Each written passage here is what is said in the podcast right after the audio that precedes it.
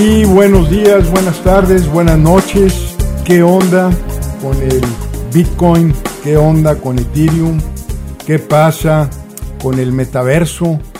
Eh, blockchain, la digitalización en general de las empresas y así vamos a hablar de esos temas, nada más y nada menos con el, el uno el único, mi querido David, o de los poquitos realmente gurús que yo conozco en este Muchas ramo. Gracias. Eh, así es que les quiero presentar y le doy la bienvenida al ingeniero David Treviño. Bienvenido, David. Muchas gracias por la invitación.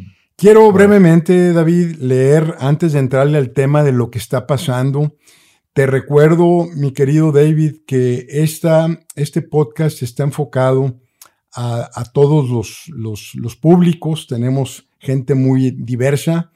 Entonces podemos ser directos en la parte técnica y luego hacer ejemplos para efectos de que todos lo entendamos, incluyendo yo, ¿verdad? Porque parece que eh, todo este relajo todavía no acaba de asentarse, no, así es. ¿verdad?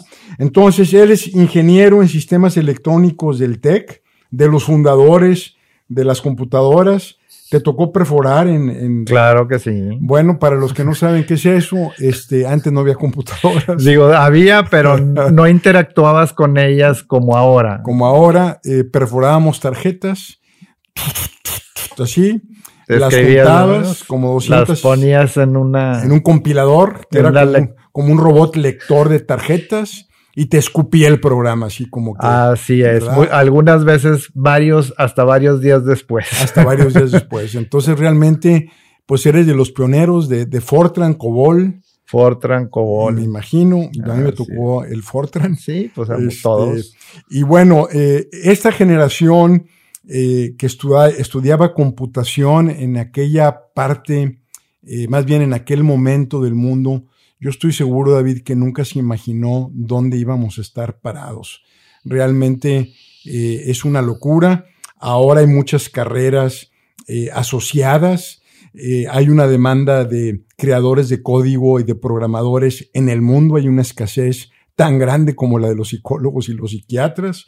Y bueno, también cursó, ha cursado cursos en la GADE en el tema de formación de consejeros de administración. Es cofundador eh, de un socio muy querido, amigo mutuo, Humberto, lo saludamos, este, y de corporación en investigación tecnológica en informática, en términos eh, comerciales City Value en Real Time, eh, donde además de todo lo que han hecho ahí de participar en empresas grandes, pues han desarrollado estrategias de tecnología en empresas introducción de nuevos servicios en diferentes empresas y me llama la atención, David, que también en diferentes universidades, eh, como la Universidad Regiomontana, la Universidad de Monterrey, ILSA, ahora Ternium, eh, Sigma, que también es ya una marca global, una empresa global, Vitro, Vector, Casa de Bolsa y demás. Tiene negocios City eh, en Estados Unidos, México, Brasil y Colombia y bueno, este, qué bueno que han eh, crecido, eh, habilitando soluciones de tecnología de alta transaccionalidad y la parte de seguridad informática, que ahorita es un tema pues, muy delicado. Eh, es el director de tecnología desde 1997. Edita un boletín de noticias que yo pues lo leo cuando puedo, David, pero es abundante, es exuberante. Se llama Bitcasting que ahorita al final me gustaría que dijeras dónde se pueden suscribir a este eh, pues, eh, diario que, que nos das de todos los avances de tecnología y pues ha sido invitado como conferencista en diferentes foros nacionales e internacionales relacionados a tecnología de información. Eh, es fan de Linux. yo soy fan de Linus Torvalds, leí su biografía este, finlandés, creo. Así es. Eh, que en un invierno crudo ahí se puso a programar el loco este, como muchos locos habemos ahora en el mundo. Este, y también, pues, tiene un, una beta de mentor eh, de emprendedores y miembro del Comité de Evaluación de Proyectos de Startup Studio Monterrey. Y bueno, le puedo seguir, pero ¿Algo más que se me haya pelado, mi querido David? Nada, nada, este, nada más que dentro de la parte donde eh, ayudé a introducir Internet en México, en el TEC, eh, empezamos ahí y por azares del destino fuimos de los primeros en, en la introducción de Internet. Imagínate. Este, y por eso ayudamos a muchas empresas a empezar en Internet, de las que mencionaste ahí. De acuerdo, de acuerdo. Pues vamos a empezar con ese tema, David, si te parece. Por ejemplo, antes de entrarle a lo esotérico de, de los metaversos y los blockchains, que me gustaría entrarle definitivamente, eh, vamos a hablar de algo un poquito más aterrizado, que es la digitalización. Eh, de las empresas, de las organizaciones y de las personas. Eh, tú has ayudado, tu empresa, Humberto, este, tu labor como académico también, que estuviste en, el Tecnológico de Monterrey un tiempo. ¿Qué, ¿Cómo podemos entender la digitalización? Mm, ok, mira, podemos hablar de tres grandes apartados, ¿no? El primero es hacer digital algo. Por ejemplo, una foto que escaneas y representas esa foto eh, con un dispositivo, la representas en bits, en unos y ceros, básicamente. Ese es eh, el inicio de esto. Desde los 60 hemos empezado en lo que se llama la digitalización, que es utilizar eh, la tecnología digital, el, el cómputo, para procesos de negocio, ¿no? Y entonces empezamos con los ERPs, las contabilidades, que fue lo primero que se, que se digitalizó. Y ahora lo que está, el término que está más de moda es lo que llamamos la transformación digital, que básicamente en realidad es un tema de visualizar el negocio, tener una estrategia en donde esa estrategia sea habilitada por tecnología de información. ¿Qué significa esto? Pues que un, negocio, por ejemplo, un banco, y que ahora está de moda el término de las fintechs, un banco, pues en realidad a lo mejor ni tenga oficinas para operar, que puedas darte de alta por medio de tu teléfono, abrir una cuenta, sin necesidad de ir por tu tarjeta a la sucursal que llegue a tu casa que, sí, que así sucede. Tenemos ejemplos de casos locales como Ibanco, por ejemplo. Ibanco. Ibanco, que no tuve que... también. H-E-Y, que es ah. de Banregio. Ah, Ibanco, de acuerdo. Que ahí no tuve que hablar con nadie cuando para que me incrementaran mi, mi, mi este, límite de transacciones que puedo hacer este, simplemente tomé una foto de mi credencial de lector, me tomé una foto, una foto del comprobante de domicilio, me aprobaron, etc. Y ahora ya, y me llegó a mi casa la, la tarjeta de débito, que además es tarjeta de débito y crédito. Entonces, eso es lo que llamamos ya transformación digital, que es que todos los procesos estén habilitados por medio de tecnologías digitales. De acuerdo. También, claro está, por ejemplo, tú estás digitalizado. ¿Por qué? Porque estás utilizando tecnología digital, bits, unos y ceros, para representar tanto el video como el audio y hacer este, e, este programa. Entonces, básicamente, el, el, tema, como quien dice, el, el, estado del arte sería que toda tu operación y estuviera integrada toda la cadena por medio de tecnología digital recolectaras información, datos, conocieras a tus clientes y les ofrecieras un servicio, que ese es el principal rollo del, tema de tecnología de transformación digital. Es un tema de estrategia, más que de tecnología per se. O sea, la tecnología sí tienes que entenderla, pero el asunto es qué quieres hacer con ella en tu, en tu negocio, cómo puedes atender mejor a tu cliente, ¿sí? Conocerlo, darle lo que necesita, etcétera. Y a lo mejor, como el caso de Amazon, yo tengo comprando de ellos desde el 98, 99, que nunca he tenido que hablar con nadie ahí. Cero servicio al cliente. O sea, el mejor servicio al cliente es el que no tienes que solicitar. Tan, tan. Solamente una vez pasó algo por el chat un hindú, supongo, no sé de dónde, me contestó, ¿qué quieres? ¿Te devolvemos la lana? ¿Te volvemos a mandar el producto? Tú dime por aquí. Ya le dije, no, pues devuélveme el dinero, ya. Sí, es fascinante las transacciones de Amazon que se hacen y, realmente no tenemos que hacer absolutamente nada es le pegan a la primera, ejecutan a la eh, eh, primera. Que ese es el acierto. En un principio costó mucho dinero dinero hacer toda la automatización, toda la integración de procesos, por eso muchos años no tuvo utilidades, pero llegó el momento en que se volvió escalable y ya no tuvieron que moverle a esto. Y hasta otros negocios pudieron hacer, por ejemplo, todo el tema de, del AWS, el, los Amazon Web Services, que están basados en realidad en la tecnología que ellos que tuvieron que desarrollar para este, comercializarlo. De hecho, algunos, el director general, el que era director general de BBVA a nivel internacional, dice que ellos en realidad son una empresa de software que tiene una licencia de banco. Y entonces el tema de transformación es ese, cómo usar las tecnologías para una actividad en la que tienes tu operación. ¿sí? Es por eso que, como dice Mark, eh, este, el de... ¿Qué empresa? Andresen, Mark Anderson. Sí, el de Anderson Horowitz, el que desarrolló el primer, uno de los primeros navegadores de Internet, el Netscape, que fue el, el Mosaic, cuando lo empezó a desarrollar. Este, el software se está comiendo al mundo.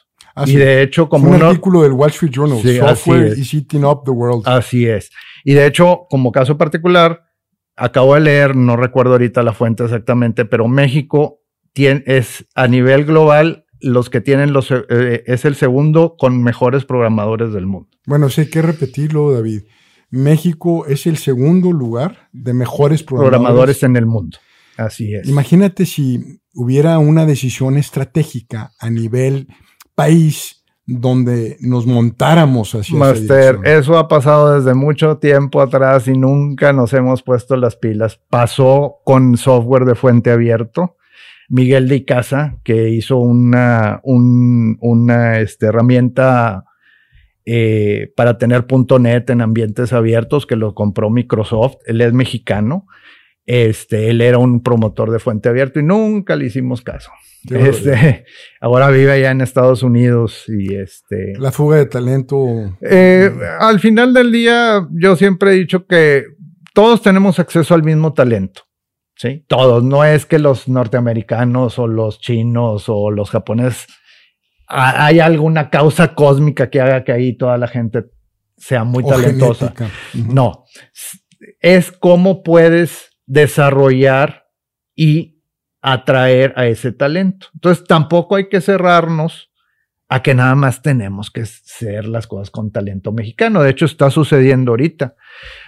De las... Eh, Kavak, el que vende autos, autos uh, por, por internet, que, que, es unicornio ya aquí en México. Los fundadores operan en México. Los fundadores no son mexicanos. Es un, son venezolanos, me parece, y no, de qué, y no sé de qué otra parte. Y hay otro, pie directo, me parece que se llama, que habilita los negocios para hacer entregas sin cobrar las comisiones que cobra Uber, etcétera. Acaban de recibir cinco punto y pico de millones de dólares no son de aquí, son iraníes. Como que la digitalización también tumbó fronteras, ¿no? Ese, exacto. Ahorita nosotros, por ejemplo, estamos contratando programadores de Venezuela, Colombia y trabajando remoto.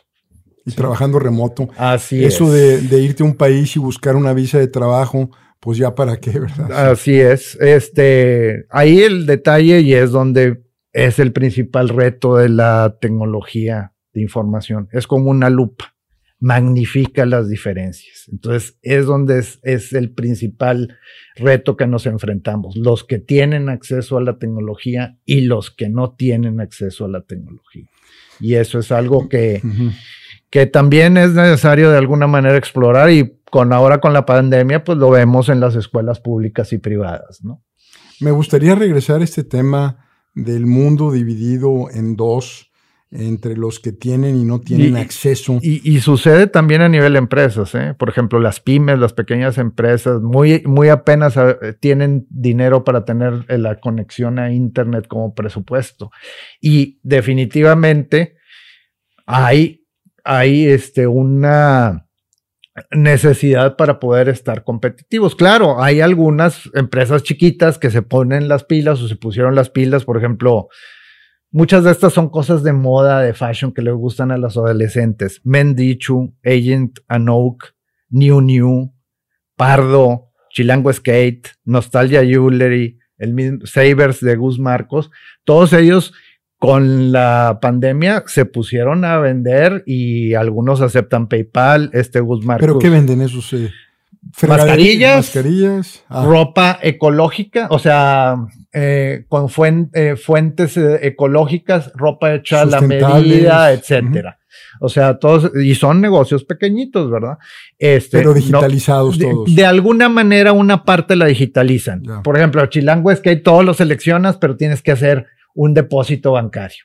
Pues bueno, o sea, le falta todavía cerrar la cadena. Sin embargo, van y llegan a un grupo que de alguna manera puede eh, eh, a los adolescentes, a los jóvenes, a los que traen una conciencia, por ejemplo, más ecológica, Mendishu, eh, los sourcing, o sea, de los productos no hacen miles de cosas, sino que te la hacen a la medida, te la hacen en base a cuando va llegando la orden, ¿no? Este, estos son ejemplos en realidad, no sé qué tan integrado esté toda la tecnología digital hacia atrás. Estos son ejemplos de cómo en el retail se puede transformar y mover. No como, por ejemplo, no quiero decir una empresa, un negocio muy grande, este que por aquí está por Paseo San Pedro, que se tardaron como un mes y medio en entregarme una televisión y cerca de un mes en entregarme una base de una cama. Y ahí tengo mucho, mucho dinero, pero cada vez que quiero comprar algo me pongo, pero ching, ¿cuándo va a llegar a? A mi hija compró una lavadora y una secadora y otro negocio similar al que describes ha ido siete veces al domicilio. No ha quedado. Siete veces. O sea, Obviamente, eh, eh, son retos que tienes y que hay que integrar y también hay que entender el negocio. Para esos negocios que tienen su propia tarjeta de crédito, en realidad el negocio es el crédito. El, los muebles es la excusa de algo. Pues, me parece que, que, en algunos casos tienen hasta más tarjeta que algunos bancos. Puede ser. Sí. Este, sobre todo si nos vamos. Oye, me, me, me, me interesa también el aspecto filosófico, David. Antes de entrar un poquito más en profundidad a los abismos que se construyen entre los que tienen y no tienen acceso digital, el lenguaje de uno y cero, ¿puedes platicarnos un poquito del uno y el cero? Porque lo mencionaste dos veces. A lo mejor hay gente que eso no lo entiende. A mí me parece fascinante. O sea, bueno, los que, sobre todo, yo no lo vi en la escuela primaria, pero ahora sé que lo manejan. Son, hay sistemas digitales. Nosotros usamos el sistema digital, o sea, el, decimal del 0 al, al 9, ¿no? Y así representamos los números. En el sistema binario lo representamos nada más con 0 y 1. Y las computadoras, en un inicio, ahorita ya está cambiando porque ya entramos a temas de computación cuántica y otra serie de cosas. Este, en base a esos dos estados se toman decisiones. Por ejemplo, el, sumar, puedes sumar los números en representación binaria que se pueden implementar de manera sencilla o relativamente sencilla con compuertas lógicas, con circuitos integrados. Y con eso es como surgió el tema de la digitalización. ¿Sí? El sistema binario, unos y ceros, todo lo que sucede en estas computadoras al final del día está representado en unos y ceros. Claro. Pero es presencia, ausencia. El algoritmo se construye en base. Eh, se construye el algoritmo en base a, pueden ser decisiones, a comandos, sumas, etcétera, pero al final del día, todo lo que sucede en un lenguaje de alto nivel llega a primitivas, como en nuestro cerebro, que se almacena en, neuronas, un sistema un poco más complejo porque es bioquímico, pero al final se representa en unos y ceros. Ahora, esos unos y ceros, para no hacerlo tan complicado de los unos y los ceros, se utiliza a veces el sistema hexadecimal, que es operaciones basadas en símbolos que van del cero hasta la F. Este, y, y, todo lo que sucede al final del día está representado así.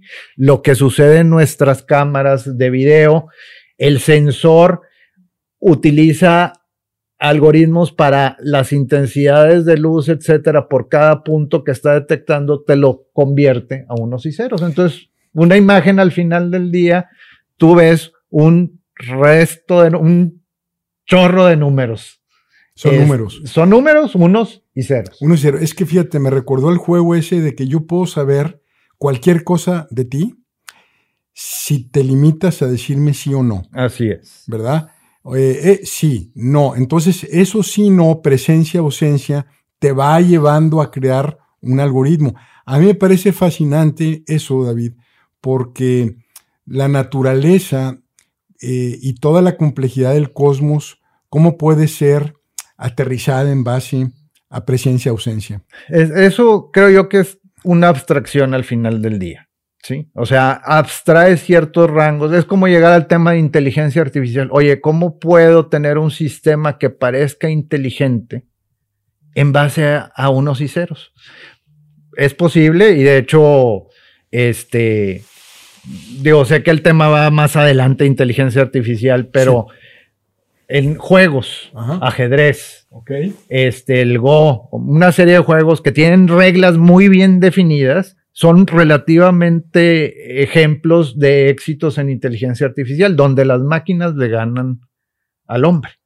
¿sí? Entonces, sí, es, es sorprendente. Ahora, en el caso particular ya de inteligencia y que ese es el verdadero reto que tenemos para tener inteligencia general, es que el ser humano en realidad es un ser no racional, aunque parezca racional, es irracional. irracional. Así es. Hay un libro, me parece que, no recuerdo el autor, se llama...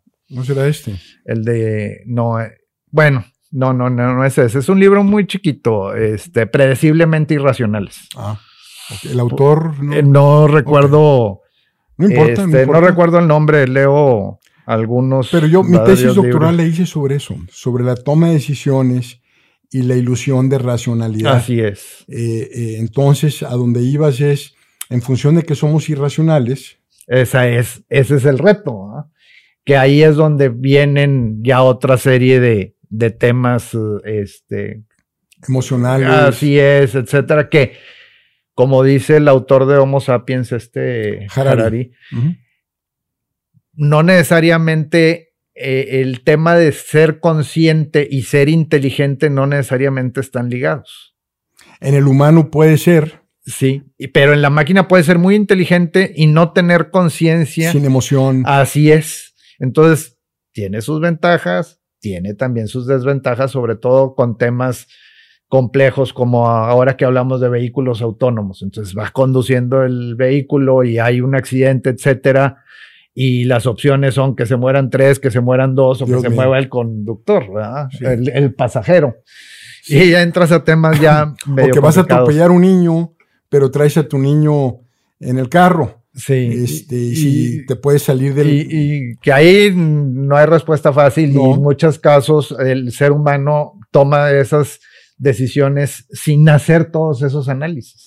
¿Cómo lo hará el algoritmo? Ese es el, Ese es el ético, ¿no? Así es. Eh, hablando de Harari, en lo que platicábamos tú y yo, David, de, que pues vinieras aquí al podcast, que nuevamente te lo agradecemos mucho. Y gracias por la invitación. Eh, hablábamos, Harari en 60 minutos, que los dos lo vimos por nuestro lado, hablaba de una división escalofriante. No sé si recuerdas, eh, si la recuerdas. El, tema del hackear al ser humano o del, de conocerte mejor. El tema de que nos íbamos a dividir no solamente... Ah el, tema de una nueva especie, de, seres mejorados, etcétera. Eh, creo yo que en pequeña escala lo tenemos por la división que tenemos de los que tienen tecnología y los que no tienen. Desde ahorita. Ah, desde allá, desde ahorita. Pero este tema va a tender a crecer porque hay gente, el mismo Elon Musk con Neuralink, está viendo cómo implantarte este, sensores y cosas en el cerebro para poder aumentar tus capacidades. ¿sí? Entonces ese es un tema que al final del día va a seguir y tiene sus implicaciones. Y eso sin meternos a los temas de eh, CRISPR, eh, de, edición genética, etcétera, que también pueden generar de otra manera, sin necesidad aumentada de tecnología, pueden generar diferencias y, una nueva especie. Creo yo que como en todo, pues, sobre todo en 60 minutos, pues también Anderson Cooper ahí le pone su, su, crema. crema, ¿no? Este, pero sí son temas que debemos de empezar. El que más me preocupa es el autoconocimiento, el conocimiento que tenga la tecnología en base eh, eh, con respecto a las personas. Y mucha gente, por ejemplo, se asusta porque está hablando de algo y se mete a Facebook y, le sale un anuncio o algo de eso. Oye, me está oyendo, etcétera. Oye, pues si estás haciendo todo en Facebook y estás buscando cosas, etcétera, pues Facebook ya te conoce. o Amazon. Sí. Entonces, ese tema de, del manejo de la información de los datos a nivel de las em, grandes empresas, pues también crea divisiones. Entonces están las grandes empresas de tecnología que tienen los recursos y las capacidades para atraer el mejor talento y poder desarrollar y este, poner algoritmos para conocerte. Y muchas veces te conocen mejor que sin tú duda, mismo. Sin duda. Sí. Eso es lo que le llaman el hackeo. El hackeo, el hacking, el hackeo al humano, ¿no? Este, pero eso también para empresas pequeñas, híjole, ¿cómo le hago para que llegues a un changarrito a comprar una comida y te conozcan? Oye, ya viniste la vez pasada y me pediste esto, ¿quieres otra vez lo mismo? Y que sí, si tú vas a ciertos restaurantes, hay meseros que tienen ahí años y ya te conocen y a lo mejor vas por eso. Pero ¿cómo hacerle para que con procesos o tecnología te pueda conocer sin que llegues a temas creepy, ¿verdad? De, que se, te, se metan en, en, invadan tu privacidad. Y ese es el reto. Lo que me gustó de la entrevista es que él propone algunas sugerencias para que ese manejo de datos, además de que para las personas, tú también tengas acceso a las personas, a las corporaciones, un tema de transparencia a nivel corporativo. algo así como en el grado en que tú sepas más de mí, yo, tú tienes el compromiso y la obligación de que yo, pueda saber, más, de, ti. Por ejemplo, la data, quién es el dueño de la data, Así es. para qué la vas a usar, o creo que el segundo criterio era cómo me va a servir al que tú conozcas mi data. Digo, y mucha gente al final del día no pone atención en ese tipo de cosas, en la letra pequeña de qué van a ser tus datos, porque de manera, eh, ya sea por la presión social, etcétera, piensa que ya está obteniendo un beneficio. Sí. Oye, uso, ¿por qué usas Facebook? Sí, reconoces y además está, hubo escándalos de cómo manejas la información. Según esto ya sabían que, por ejemplo, en el caso de Instagram, afecta la, la autopercepción de, los, de las adolescentes, etcétera. Exacto. Y además te meten más de esas imágenes por algoritmo para aumentar el engagement. Pero hay cosas que a veces oye, comunicarme con alguien que está del otro lado del mundo y saber qué está sucediendo o familias que están distantes, pues ahí es donde está el valor y entonces es donde entra ese tema de emociones, etcétera, ¿no? Que al final del día, desgraciadamente el engagement, este, no, no necesariamente se, se, se produce por emociones o sentimientos positivos. De hecho, cuando tú recibes un mal servicio, dicen que en promedio te quejas con 7 a 10 personas y cuando recibes un buen servicio, nomás uno o dos. Es como el caso de, dicen de la chacha, no, yo no recomiendo a la muchacha que me lleve a la casa porque luego se la va a llevar el, el, o el negocio, ¿no? ¿Cómo te está yendo? Pues más o menos. Eh. o sea, ¿para qué atraes a los, a los eh, buitres? Así es. Este, en el, en el tema de, del, del conocimiento, fíjate, muchas veces la gente, como decías David, no se da cuenta lo que estamos haciendo en redes. Si no te cobran, este, pues tú eres el producto. Exacto. ¿Verdad? Es, así de sencillo. Así de sencillo. El producto eres tú en todos los, en todas las cosas que son gratuitas. Ahora, el detalle es, ¿vas a pagar o no? ¿Y cuánto es lo que puedes pagar? Y eso ya vienen en, híjole, y hay temas bien complicados, ¿no? Yo, por ejemplo, pues compro libros y compro libros digitales, etcétera. Hay gente que los copia, que es ilegal, ¿verdad? Pero pues aún así lo hace. Este, eh, eh, estoy suscrito a muchas publicaciones, Wall Street Journal, Washington Post, este, Forbes, etc. Y en todas pago una cantidad. O sea, no estoy viendo a ver qué me sale gratis. Sí. Este, y pues eso es un tema ya bastante complejo porque muchos dicen, no, la información debe ser libre. Híjole, y el derecho de los, y el, y el copyright o el, el, beneficio que debe recibir el autor. bueno, y, entonces aparte, temas bien, bien complicados, ¿no? Y ahí está el tema, por ejemplo, tú pagas por información, eh, entonces no estás sujeto a los eh, aparentemente algoritmos perversos de que te van alimentando tu sesgo y te vas polarizando. Sin embargo, muchos lo hacen porque es el, el double, el, el double dipping. O sea, también manejan publicidad. Y cuando te suscribes a, a ciertas publicaciones, no te dejan de aparecer anuncios. No. Porque muchos editores consideran que el anuncio es parte del valor agregado que le dan al cliente.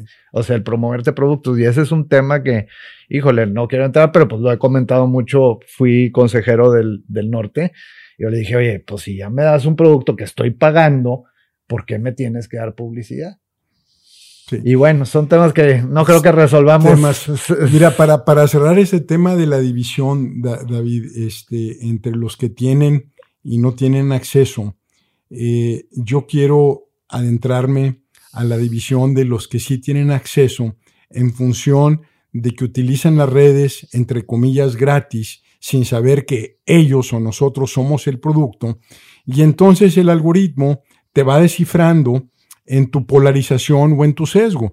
Este, por ejemplo, eh, políticamente, la, ¿verdad? O que tú creas una conspiración de que alguien sembró el virus del coronavirus y entonces te lee el algoritmo y te va alimentando tu propio ego y luego te cuentas otros locos como tú, ¿verdad? O como yo y entonces se va polarizando la, la, la gente y se van radicalizando las posturas en base de un interés algorítmico de que te mantengas ahí, entonces al rato va a ser un diálogo de sordos, ¿no? Mm, y creo que puede suceder y no es algo fácil para las empresas de tecnología. No los estoy justificando, ¿eh? pero trata de moderar lo que sucede con dos mil, tres mil, cuatro mil millones de usuarios y por más tecnología que tengas, si cambias órdenes de palabras o dices las cosas como la picardía mexicana. Este, ¿Cómo la traduces? Y, puedes decir muchas cosas que puedan ser interpretadas en base a tus sesgos cognitivos. Y luego los idiomas. Además, que hemos avanzado mucho en todo el tema de procesamiento de lenguaje natural este, pero no creo que sea un tema sencillo y es como dice, hay una ley en, lo de Internet eh, que es el, el, el, la ley de Patel. Eh, Patel fue el que inventó todo el nombre, tú sabes los nombres de dominios, www.amazon.com.mx, www.horaciomarchand. no sé qué. El que inventó, el que desarrolló ese sistema tenía una máxima en Internet tú debes de aceptar lo que venga y ser muy cuidadoso en lo que mandes. Sí, se llama la ley de Patel.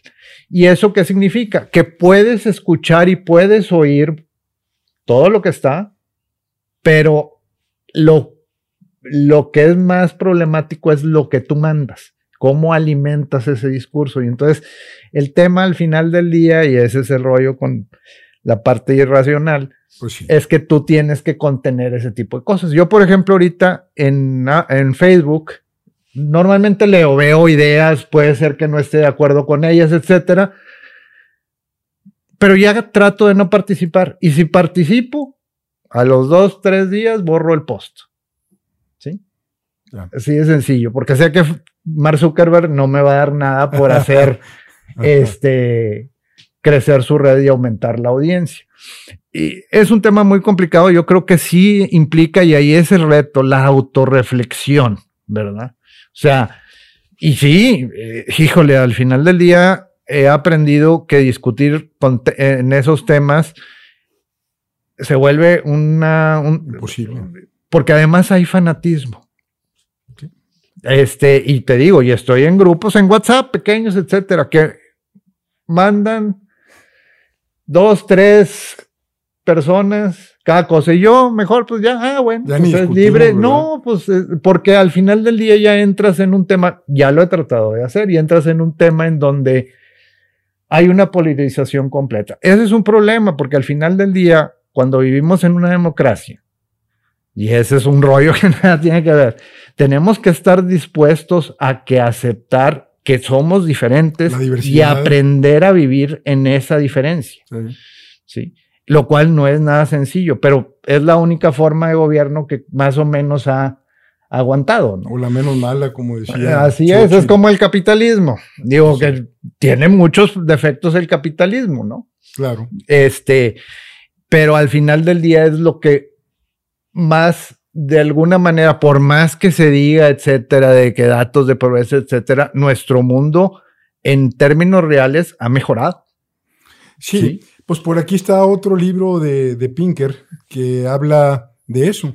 Este empieza a hacer una, una eh, recolección de todos los parámetros que han avanzado en el mundo: agua potable, ingreso per cápita, eh, expectativa de vida yo particularmente tengo un tema eh, contra eso y en mi libro este de poder personal que ya ando en la 24 versión, espero que salga pronto, pero lo que digo es sí es cierto que hemos avanzado en lo externo, pero también en lo interno estamos bien fregados, eh, alcoholismo para arriba, drogadicción para arriba, este, violaciones para arriba. Y desgraciadamente mientras haya más mecanismos para vivir con menos esfuerzo, va a suceder, ¿sí? O sea, y va a seguir sucediendo. Y, el, el, principal reto de eso es que al final del día los que están afuera dicen, ¿por qué yo no? ¿Por qué yo no? Tengo esto. Ah, ¿Por qué yo no? Hay un tema, pues, de envidia y de egoísmo también, ¿no? Sí, claro. Que, digo, no puedes llegar a la, a la utopía, pero sí tenemos que aprender que, ¿por qué crecieron las ciudades? ¿Por qué pasamos de un de estar todos regaditos a vivir en porque nos protegíamos y aprendimos a cooperar? Entonces, todo este tema de tecnologías y etcétera, al final del día te puede ayudar a cooperar y a mejorar. Y está sucediendo, por ejemplo, tienes una aplicación que se ha vendido, calma, oye, para meditar. A calma, no que seas no que sea muy espiritual, pero la meditación te ayuda. Sin duda. Este, eh, temas, eh, por ejemplo. Headspace es otra. Exacto. Eh. Y hay algunas de universidades para temas de depresión y de ansiedad y etcétera, que cada vez son más frecuentes en nuestra sociedad. Entonces, esos temas, gente que a lo mejor tiene acceso a un teléfono inteligente, pero no tiene dinero para ir con un psiquiatra o un psicólogo, puede recibir algún tipo de ayuda. Claro, también hay mucha basura como en todo, ¿verdad? Pero... Yo, creo, David, que una síntesis posible de esto es que siempre que hay un avance, eh, hay luz y sombra.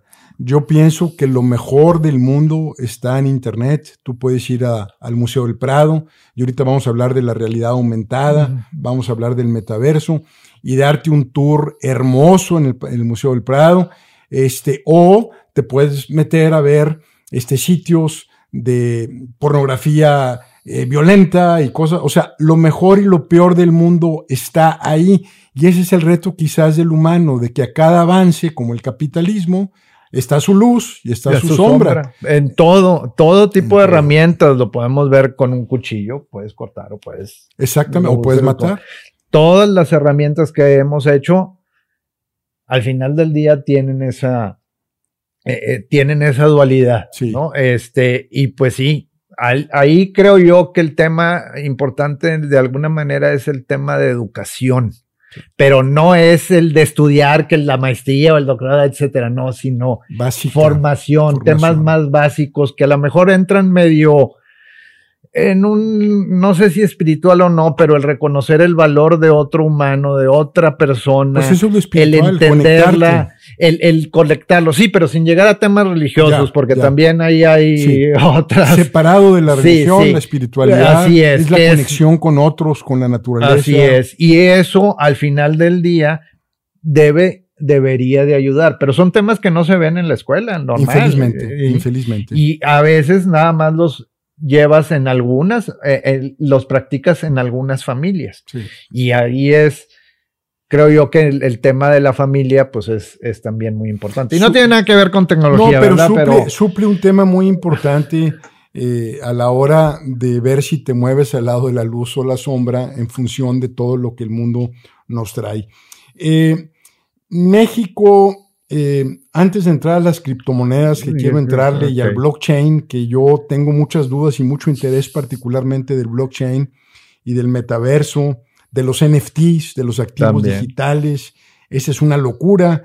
Acabo de eh, comer con un chavo que conocí eh, casualmente, que me dice que un amigo de él vende entre 4 o 5 NFTs al día y se está metiendo unos 100 mil pesos diarios. Dices tú, a ver, ese, ese, esa qué onda, nuevamente estamos en luz y sombra.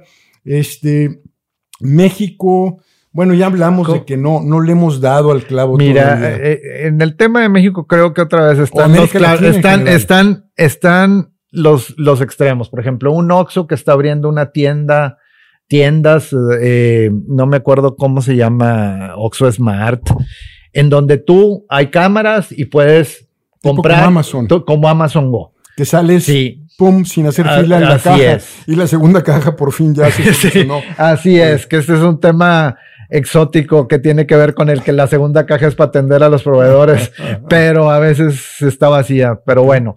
Y ahí es donde viene el, el principal rollo con el tema de transformación digital. ¿Cómo atiendes mejor a tu cliente? Y ahí, en el tema de México, pues están, como digo, hay otra vez las divisiones, ¿sí? Este, hay, hay organizaciones, un CEMEX que hizo transformación digital, tomando ideas de Federal Express en cómo entregan los paquetes para poder entregar con geoubicación y todo el rollo, los eh, revolvedoras de concreto, etcétera, y cómo poder eh, con una iniciativa también de Cemex que tiene un nombre, no lo recuerdo, de cómo poder atender mejor a los clientes con un portal e integrar, etcétera. Pues es una empresa de clase mundial que debe de buscar esas cosas, ¿no? Pero también hay ejemplos de eh, empresas que pues no tienen la tecnología o la utilizan mal. Hay instituciones, organizaciones que han usado la tecnología sin estar completamente digitalizados. Un laboratorio de estudios médicos que tiene todo tu historial ahí. Entonces, ¿qué es lo que haces? Oye, yo ya tengo ya ahí mi información ahí, pues cuando voy a hacerme un examen de sangre, pues ¿para qué voy a otro lado? Sin embargo, la información de los exámenes es mía. Me debes de dar la capacidad de bajarla toda, Sí. toda la historia. Pero bueno, ahí, sin embargo, acaban de ser vendidos a otro pelado grande que, que tiene O varios. sea, tu data ya anda Y además, pero además voy a bajar costos, entonces ya el servicio no es el mismo. Ah, ya lo sentí yo. Sí. No sí, contestan el teléfono. Sí, no, no. Jamás. Prueba la competencia, que también son de los mismos, ¿eh? Swiss. Ahí Sí. puedes uh, hasta hacer cita. Bueno, pues lo voy a hacer. Y también en el Mujerza Sur. Digo, hay que hackearle a la liga porque no la ves en ningún lado, pero puedes hacer cita para reservar tus estudios. Entonces, eh, o sea, hay ejemplos. El tema de integración a la un Tesla o un Apple que desde que se hace el pedido hasta la orden de producción, todavía no creo que estemos en, en, en, en ese nivel aquí en México o en Latinoamérica. Creo que a nivel de startups, negocios que empiezan o negocios pequeños, ahí di algunos ejemplos que están viendo cómo subirse, están haciendo las cosas, sobre todo porque no tienen los vicios y todos los temas de, oye, fue exitoso en esto, pues ¿para qué le, para qué le muevo? Claro. ¿Para qué me arriesgo? O sea, los viejillos que, Que tienen, tienen una poder. fijación funcional, por eso llegan los irreverentes Sí. y ponen algo en caliente, Así es. con- apoyados con tecnología. Eh, en el mundo, eh, los jugadores grandes, ¿qué ves? ¿Estados Unidos, China? Eh, y a ver, digo, China no tiene los, las broncas de una democracia y es un, problema por ahí, ¿no? No tienen las fricciones, es esto y se acabó y este... Eh, sí, por ejemplo, veo, e, Europa un poco más rezagado creo que, Estados Unidos. digo, ya no, ahí sí hay un tema complicado con el, el tema del software o de los servicios el, tema sexy y el tema del marketing, ¿no? Este, que por alguna razón, por ejemplo, Alemania es muy bueno en, en ciertas cosas y tiene negocios que ni sabe su nombre, pero que, controlan el 80% del mercado de cierto componente. Sí, la manufactura. sí, pero por ejemplo, a, a, la hora de que hablas de temas digitales y de atracción, como que son muy utilitarios y les falta el tema ese del sexy, del, del marketing. y prefieren mejor, vamos a, oye, no, tú tienes muchas cosas, vamos a ponerte estas trabas. El GDPR, el, del el, el uso de los datos, el, el, reglamento, que al final del día digo, sí, la persona es dueña de su información, ¿sí? Pero que también pueden ser utilizadas como barreras comerciales, ¿no? Eh, eh, algo le falta. Hemos usado productos y distribuido productos alemanes de software, pero al final del día un Linux Torvalds con Linux, ¿dónde termina? En Estados Unidos. Este, no sé si el tema del capital o del probar nuevas ideas y no tener ese miedo tenga algo que ver. Y eso a nivel también todo el, tema emprendedor, el ecosistema emprendedor. Este, de hecho, aquí en México se le dejó de llamar eh, capital de riesgo y manejar mejor el tema de capital emprendedor, porque ya a la hora de que pone riesgo. Susto. Sí, y, y México es un país que tiene una gran aversión al riesgo. Sí. Y en general en Latinoamérica. A diferencia de más al norte, que como no sé si tenga que ver la historia de cómo migraron, etcétera. llegan los, los arrojados. Y fíjate que a final de cuentas, los éxitos de tecnología, David, son o no son en base a si son éxitos de mercadotecnia o no son. Es decir, a final de cuentas, la parte sexy, el sex appeal, la usabilidad, eh, por ejemplo, eh, platicando con un cuate, ya ves que en Austin tienen ahí un sistema eh, tiene una maestría en, innovación muy buena. Este, y muchos, este, gente de, Latinoamérica va a Austin seguido. De hecho, ahí hice mi maestría, pero eh, realmente está documentadísimo que hay productos muy buenos, pero que no acaban siendo exitosos en el marketing. Pues de hecho, si ves la película esta de los piratas de Silicon Valley, eh, es, en realidad una... se pelea y le dice Jobs a, Gates, es que mi producto es mejor. Y dice, de eso no se trata. No es el tema técnico per se, el tema de la mercadotecnia bien manejado, ¿no? La eh, eh, usabilidad, conocer a tu cliente, darle ciertas cosas, yo creo que es bien importante y ese es el principal reto. O sea, como lo veo en todo el tema de la tecnología, el tema no es de tecnología per se. Y esa, será que soy tecnólogo, pero es muy fácil. O lees, o le picas, o le mueves y se hace o no se hace. Pero el tema, este, el de cambiar, adoptar, pensar, claro, está el modelo de negocio, ¿verdad? Que también, oye, tienes que ver, tiene que dar, pero ¿cómo puedo atender mejor a mi cliente de alguna manera en que sea rentable? Y ese tipo de características creo que hacen que tengas un buen producto, un mal producto. Por ejemplo, sobre todo, y lo vemos los días y en las famosas guerras de los escritorios, la Mac y Windows. ¿Sí?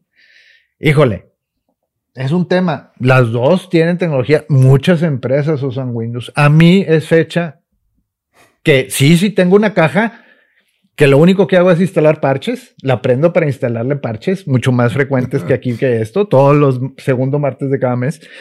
¿Cómo, cómo? ¿Qué, qué es eso de...? El, el, martes de parches de Microsoft. Martes, eh, eh, eh, Microsoft publica los parches, los, las mejoras, en sistemas operativos ah. el segundo de martes de cada mes. Ah, yo no sé. Entonces yo la tengo de respaldo, etcétera. En la empresa usamos sí Windows, este, por el tema de costo.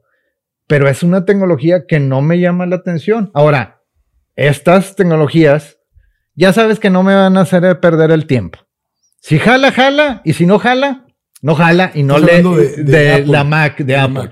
En el caso de Windows, le puedes hackear y eventualmente puedes hacer que jale, le pegas. Sí. Este. ¿Y por qué no hay un producto que sea mejor? Entras en un nicho y también en los nichos hay negocio. ¿sí?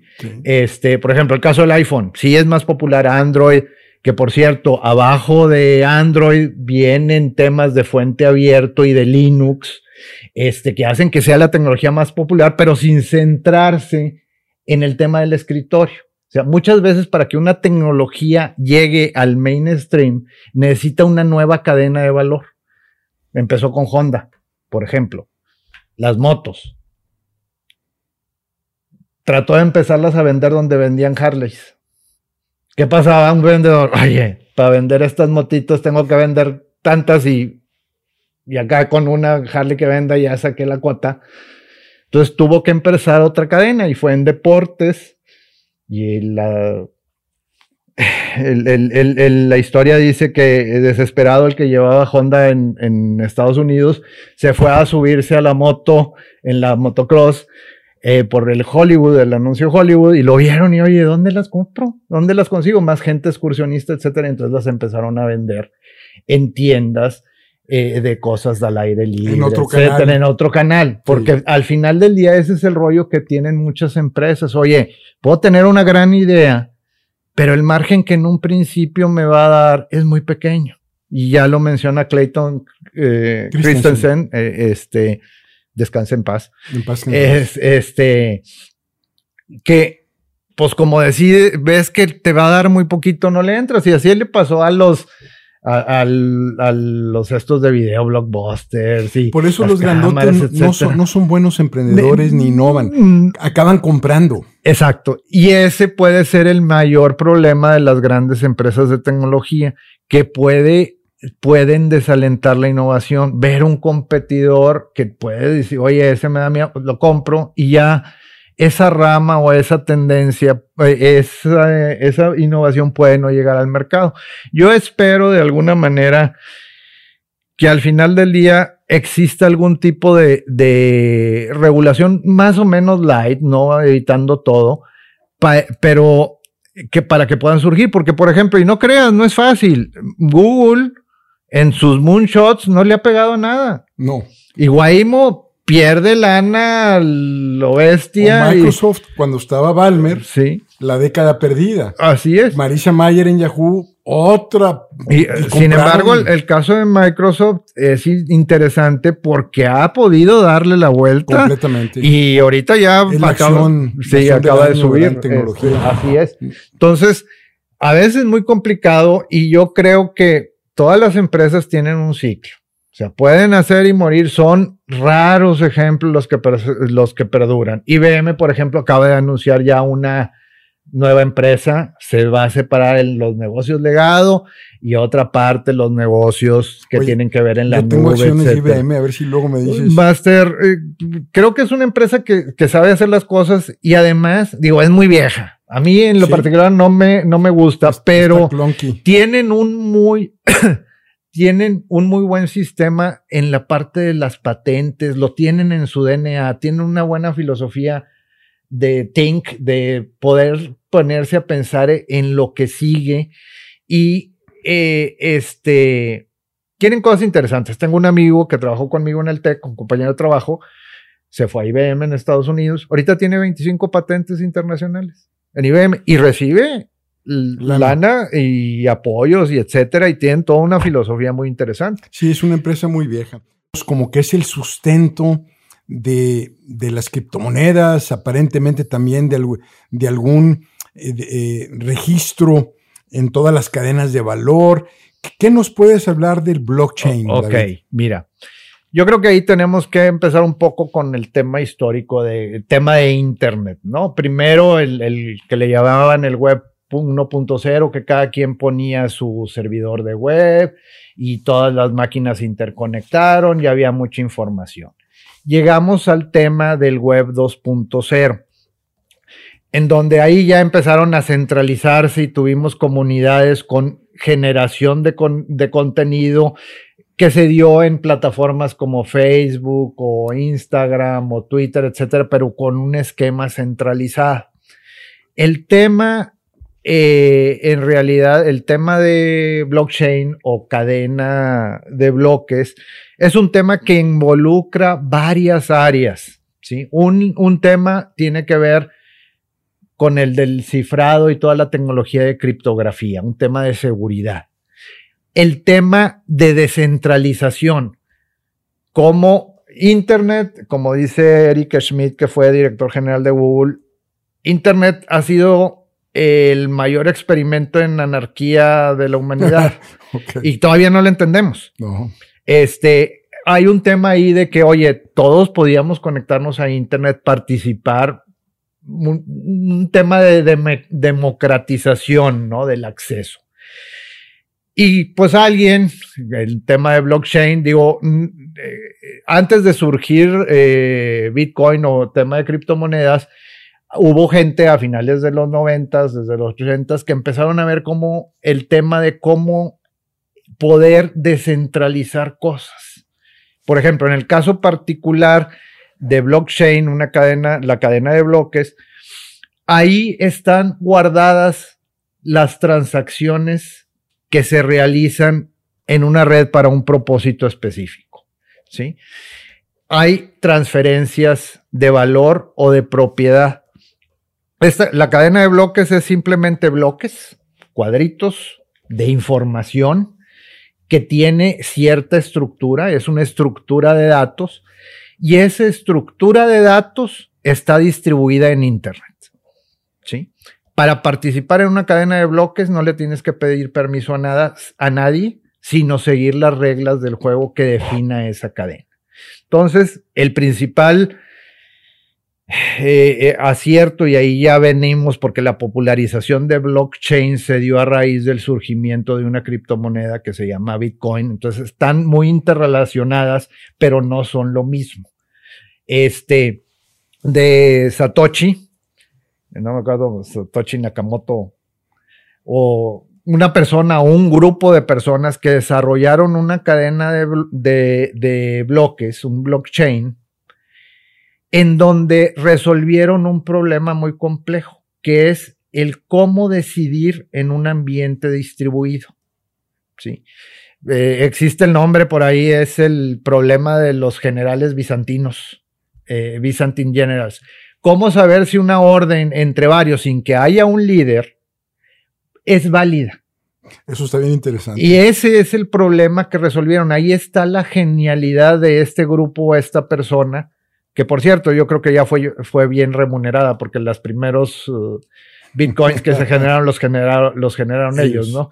Este, en, esta cadena de bloques, que de alguna manera hay un concepto de criptografía de protección de seguridad basado en la tecnología de llaves públicas y privadas, que es una tecnología matemática, este, que permite que yo tenga una llave secreta y una llave pública. Entonces, en base a mi llave secreta, cifro o encripto, bueno, encripto suena a meter a alguien en una cripta, cifro un mensaje, lo puedo garantizar que no sea alterado o que no sea legible para nadie y con esta llave pública otra persona puede ver el contenido.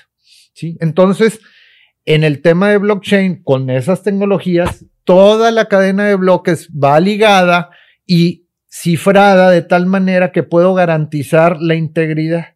Pero además, existe la manera en que esa cadena de bloques pueda tener algunas reglas dentro del contenido. Por ejemplo, contratos inteligentes. Si Juan no me cumple algo, pueda hacer que se me regrese el dinero, no se me dé el servicio, etcétera. Eso no está en, en, una, en la moneda que, que en este caso es Bitcoin. Es un tema complicado porque dices, oye, ¿dónde empieza el asunto? ¿En Bitcoin o en blockchain? La tecnología habilitadora, la subyacente, la que hace que esto se vea mágico, porque es una tecnología en realidad complicada, Pueden leer un libro que se llama Mastering Bitcoin, que es de O'Reilly, es muy técnico, trata de explicártelo más o menos entendible.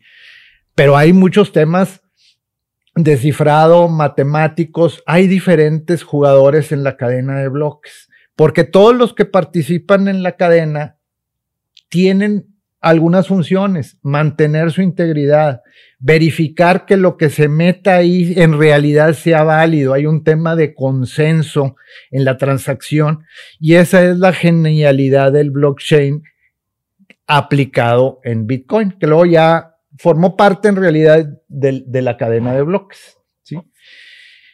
Eh, eh, al final del día es información, sí, unos y ceros o hexadecimales, etcétera. Tú puedes ver todas las cadenas desde el bloque de Génesis. Hay exploradores en Internet que te permiten ver desde el primer bloque que se generó. Entonces, la cadena tiene un montón de cosas, aplicaciones para temas donde no quieras alguien que sea el que tenga el control. Podemos poner unos dos o tres ejemplos. Mira, en monedas en el mundo, en Internet, pues cualquiera se puede conectar, etcétera. Entonces, estos chavos, yo creo que también con alguna mentalidad anárquica, ¿por qué los bancos centrales deben controlar la emisión de monedas si al final del día no hay nada en el mundo real que justifique el valor de dinero? Sí, es, es un billete de 100 dólares. Sí, pero ya además no hay reservas que la que lo sostengan. Es un tema fraccional, etcétera, medio ahí complicado. El oro ya quedó en. El, oro ya quedó, etcétera. Entonces, la, aplicación más conocida es este el de blockchain, eh, eh, es el tema de las criptomonedas. ¿sí? Algo que no se requiera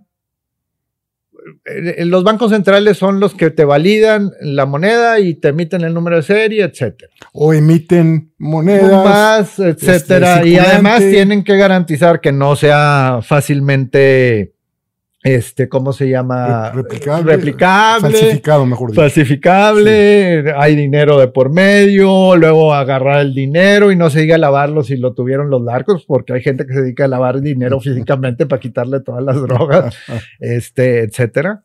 Suena risa, pero en Estados Unidos, ahora con el tema de la, de la comercialización de cannabis, este, muchos dispensarios no pueden aceptar pagos en tarjeta de crédito porque a nivel federal los bancos no pueden aceptar dinero de, producto de drogas. Entonces reciben el dinero y como es gente que le entra a esas cosas, el dinero huele a marihuana y hay perros que no los aceptan en el banco. O sea, el, el, sistema financiero no acepta dinero que venga producto del narco. Entonces tienen que lavarlos físicamente. Literal. Literal. Sí.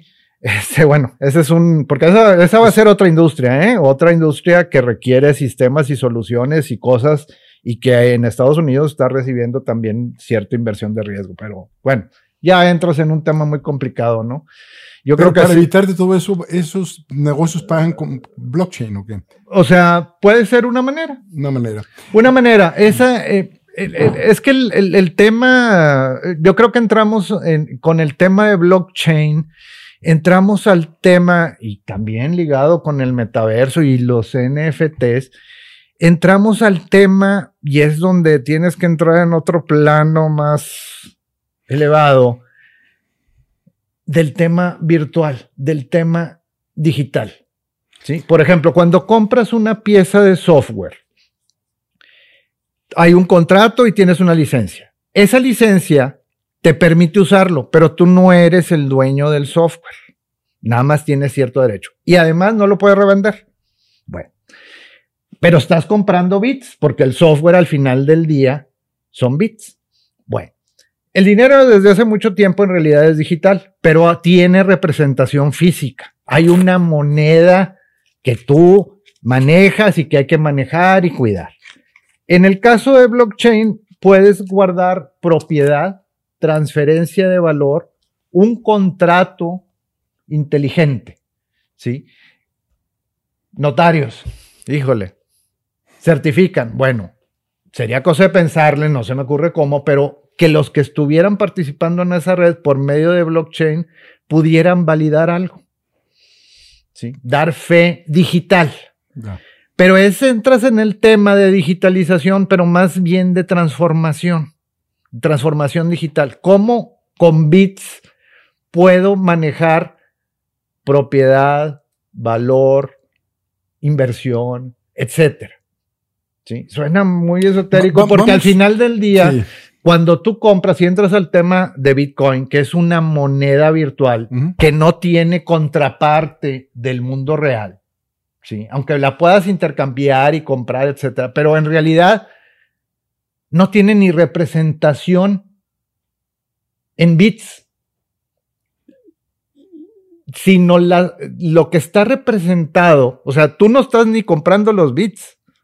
Ni siquiera los Estás. Está representado en una cadena de bloques que se te transfirió, se te dio la propiedad, que todo mundo valida todos los participantes en la red y que tú eres el propietario de eso. De hecho, una cartera, una billetera de Bitcoin nativa, o sea, que no está dentro de un intercambio porque ya ahorita ha sucedido otras cosas, en realidad tiene tu llave pública y tu llave privada. Y las anuncia. ¿Qué te parece si, ponemos, mira, eh, antes de, la moneda, por ejemplo, eh, mi data médica? Mis datos. Tus datos, ok. Son, son de tu propiedad, tú puedes validarlos y además puedes poner de alguna manera una llave pública que permita que el que la tenga vea tu pero, información. Pero yo cargo con mi información a todos lados. El, el, aquí el reto, y ese es otro tema, en realidad, dentro de blockchain está transferencias de valor y de propiedad pero por ejemplo, no está en sí el dato físico. ¿Sí? Bueno, hay algunos, en el caso particular de que entras a los NFTs, ahí está el URL del bien digital que manejas, pero no necesariamente eh, está todo el data. Lo que sí puedes manejar es que ese dato se le dio a alguien más. Y saber quién lo tiene. ¿Lo, ves aplicado en cadenas de valor? Exactamente. Por ejemplo, una. Eh, eh, lo están usando para el sourcing de diamantes, eh, que los que son. vienen de tiempos de violencia, etcétera. Que hay algunos en que puedas rastrear ese, esa representación física en el mundo virtual y rastrear de dónde viene, de dónde viene a dónde va, por dónde ha pasado. Y esa información está descentralizada y todo mundo, digamos, puede, como testigos. Y, puede participar y puede eh, eh, validar esa transacción. Por ejemplo, quiero ir al mundial y ya ves que se venden. A ver, échale. Boletos. Boletos. Oye, están estos boletos eh, que en realidad ese es un tipo, podría ser un tipo de NFT, porque hay una cantidad limitada. Eh, aquí, entras en un tema. Cuando hablas de monedas, todas las monedas, o sea, un peso se cambia por otro peso. O sea, un peso es indistinguible de cualquier otro peso. Un Bitcoin igual, una criptomoneda, Ethereum o Tether o la que tú quieras manejar, es lo mismo. Ese es fungible, o sea, lo puedes cambiar y recibes algo y ya. El NFT. el NFT, si te digo la definición, te va a quedar lo mismo. Es, es un token no fungible, non-fungible token. ¿Qué significa? Que ahí hay una característica de unicidad, es único.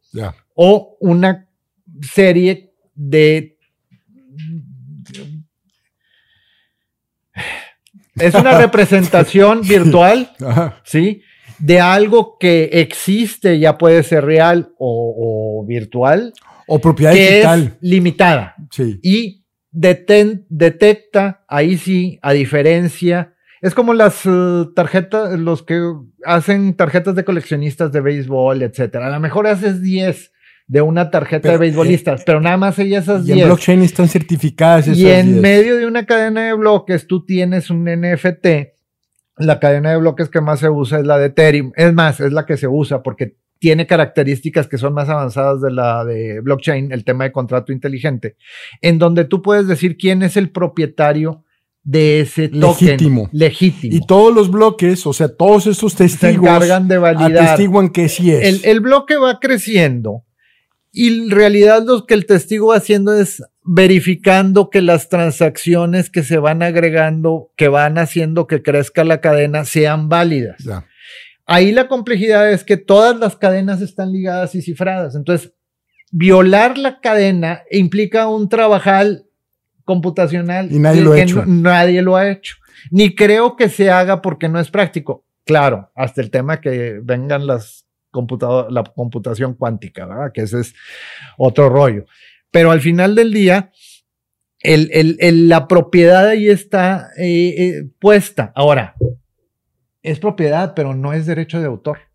Un FT se ha usado mucho para cosas, empezó con una cosa que se llaman los CryptoKitties, que son dibujitos de gatitos y que se venden y etcétera, y ahí tú tienes la propiedad de esos CryptoKitties. Ya lo están usando el, fútbol- el Club de Fútbol Barcelona, que está endeudado hasta el copete, acaba de empezar a sacar algunos NFTs para eh, videos de momentos especiales del club e imágenes especiales del club, que van a ser comprados y vendidos Como propiedades digitales. como propiedades digitales. La característica que tienen los NFTs en la cadena de bloques especial de Ethereum, este, es que tú puedes seguir la cadena y además levantar triggers de que cuando vendas o pases esa propiedad, el autor reciba alguna regalía automáticamente. Fascinante, ¿sí? fascinante. Entonces, aquí hay un tema muy complicado.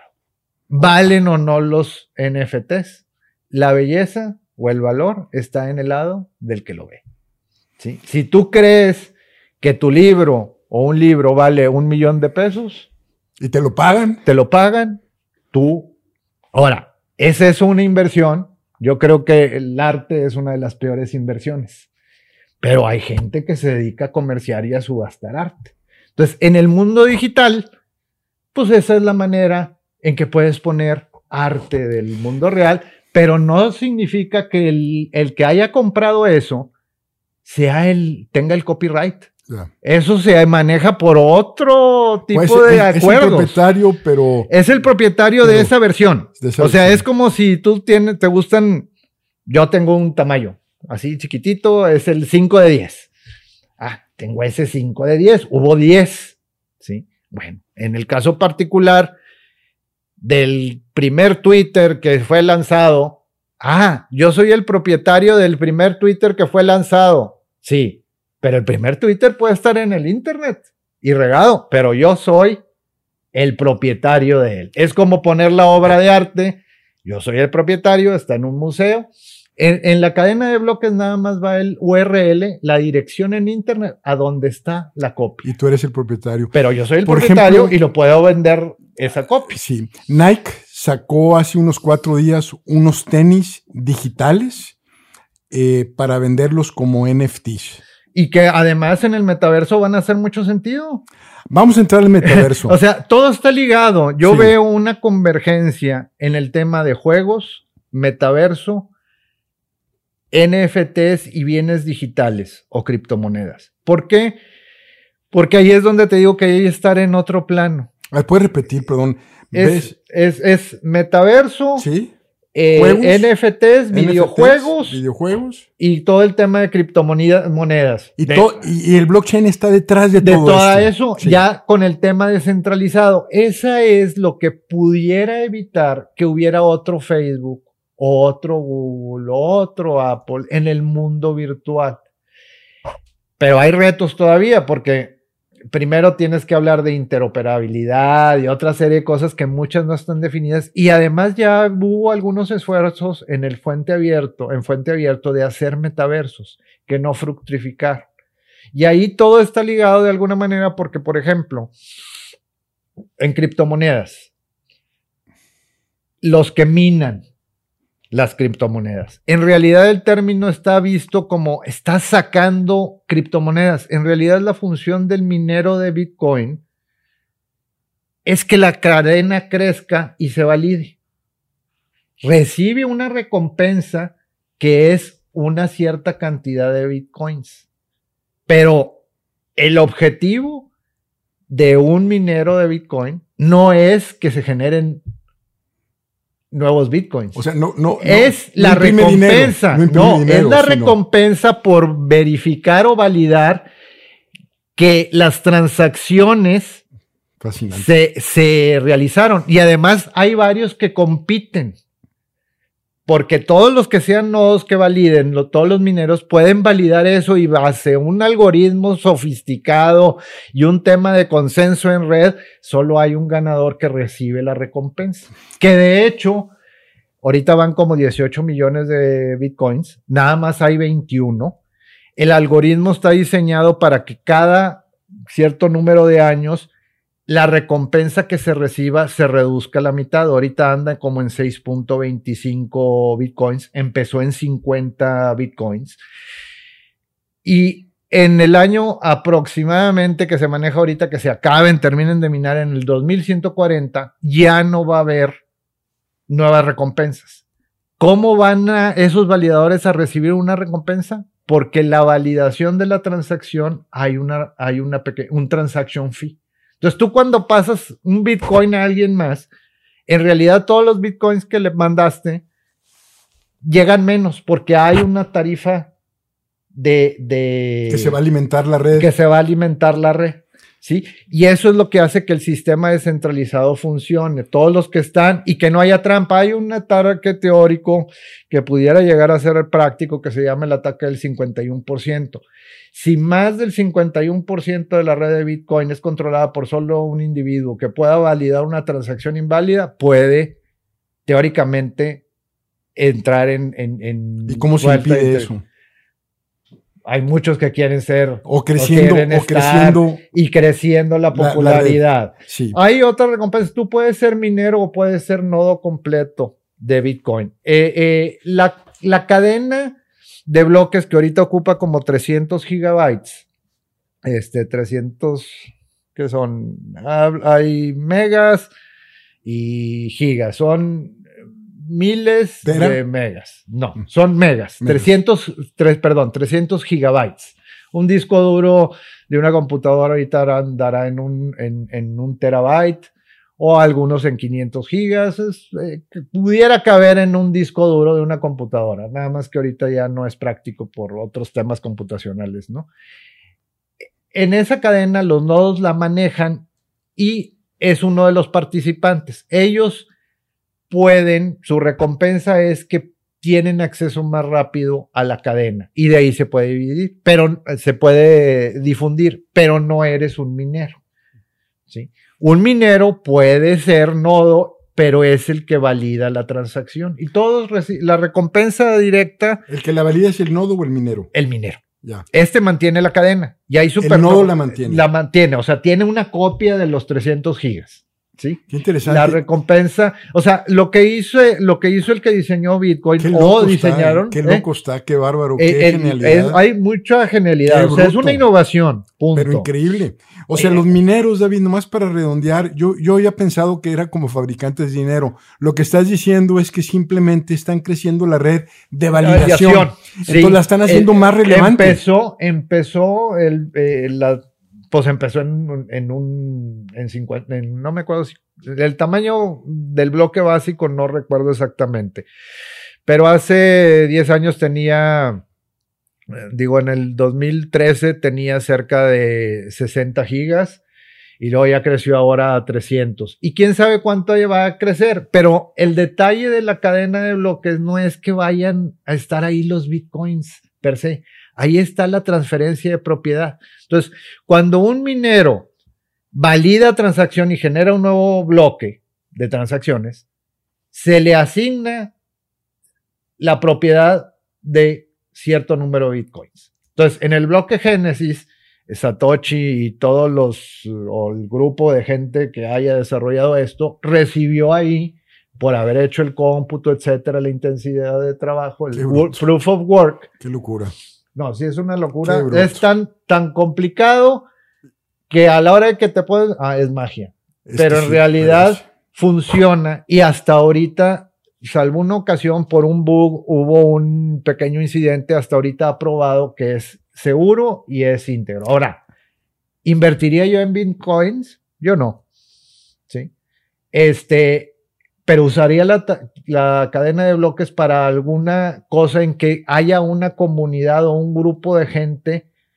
Sí, se me hace una genialidad. O sea, el, la cadena de bloques es una innovación porque puede tomarse decisiones que no estén centralizadas y que sean aprobadas por un consenso en la red. ¿sí?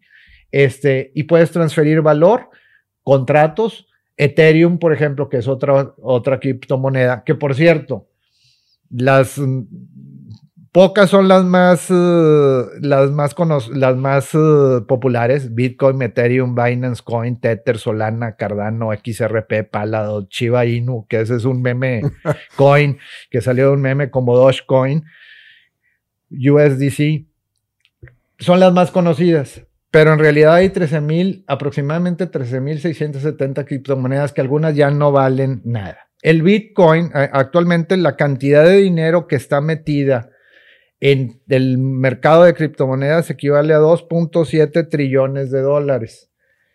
O sea, billones, 2.7 billones de dólares de los nuestros o trillones de los de Estados Unidos, que son eh, los billones son miles de millones, entonces estos son miles de miles de millones. Hay mucha lana, pero en Bitcoin está el 42.6% y en Ethereum el 19.6% y todo lo demás está distribuido. Ahora hay otros datos. 10.000 inversionistas individuales controlan cerca de un tercio de las criptomonedas de Bitcoin en circulación. O sea, ahí les llaman ballenas. Gente que mantiene una gran cantidad. 100 de esas direcciones controlan el 17.3. ¿Sí? Entonces, el tema es complicado. Yo compré para prepararme a estos eventos, etcétera. Nunca he creído en el Bitcoin. ¿Compraste o no compraste? Sí, compré. Tengo, tengo aproximadamente.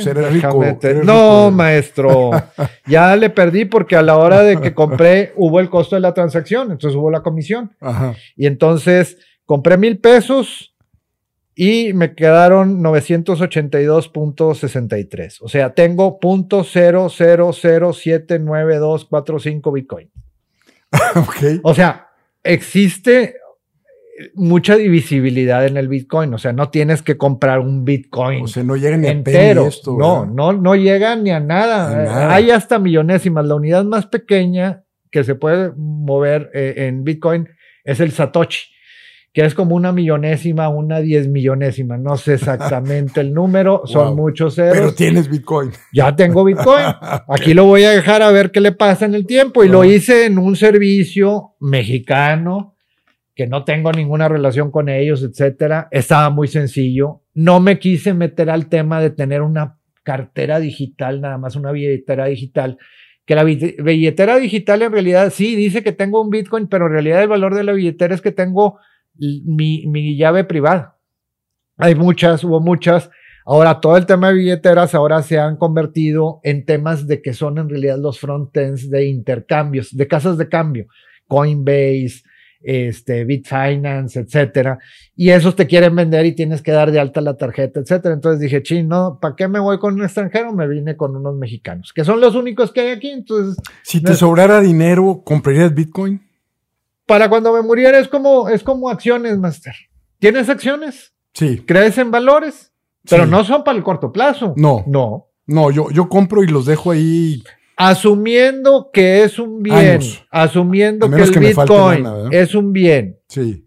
que es finito, que esa es la otra genialidad, le puso el que fuera finito como el oro, le dio una característica de escasez. Sí, por la topó el güey este. Este, el, grupo este o persona. 18 millones. 21. 21, millones. Ok. Algunos establecen que va a llegar a costar 600 mil dólares por Bitcoin. ¿Y ahorita cuánto vale? Híjole, ahorita andaba como en 63. El principal problema. O sea, 10 veces 63 mil dólares, sí. Pero es especulación, no sabemos, no sabemos qué va a costar y no me sobra el dinero. Por y eso yo sí no cobra. Por eso te digo, si no tienes que hacerlo, y además no puedes, digo, pudieras, de hecho, en, en el intercambio este que me metí, lo manejan como que inversión y así tienen eh, eh, varias criptomonedas. Puedes ponerle que cuando llegue a cierto precio o baje a cierto precio, puedes comprar. Es, ahí una de las opciones, ¿no? Y embebe una, una criptocartera que está en el web. Y ese es otro tema de dónde guardar las criptomonedas, porque hay frías que son en hardware y, y calientes que son en computadora, en móvil, etcétera. Si se te pierde ese dispositivo, ya valieron tus bitcoins. Ahorita estiman que como tres, tres, ¿qué son? De los 18 millones, hay cierta cantidad que se ha perdido de gente que se le perdió el hardware, que borró la computadora, etcétera. Y se le perdió la lana también. Pues sí, o sea, o el pelado que cuando empezó todo esto compró unas pizzas por internet que le salieron como en 10 mil dólares a precios de hoy cada pizza. se, va a este, suicidar ese pobre No, no creo. Hace, publicidad de que él fue el que compró las pizzas más caras. Yo, yo creo, digo, es un tema, a ver. Ligado a todo esto, el tema del metaverso. Que es ah, la Quería entrar al metaverso, sí, vamos. El tema del metaverso, eh, hablas en un tema de realidad virtual. Sí este tema no es nuevo, ya hay algunos autores, Neil Stephenson empezaron, hay una película, la de, ¿cómo se llama?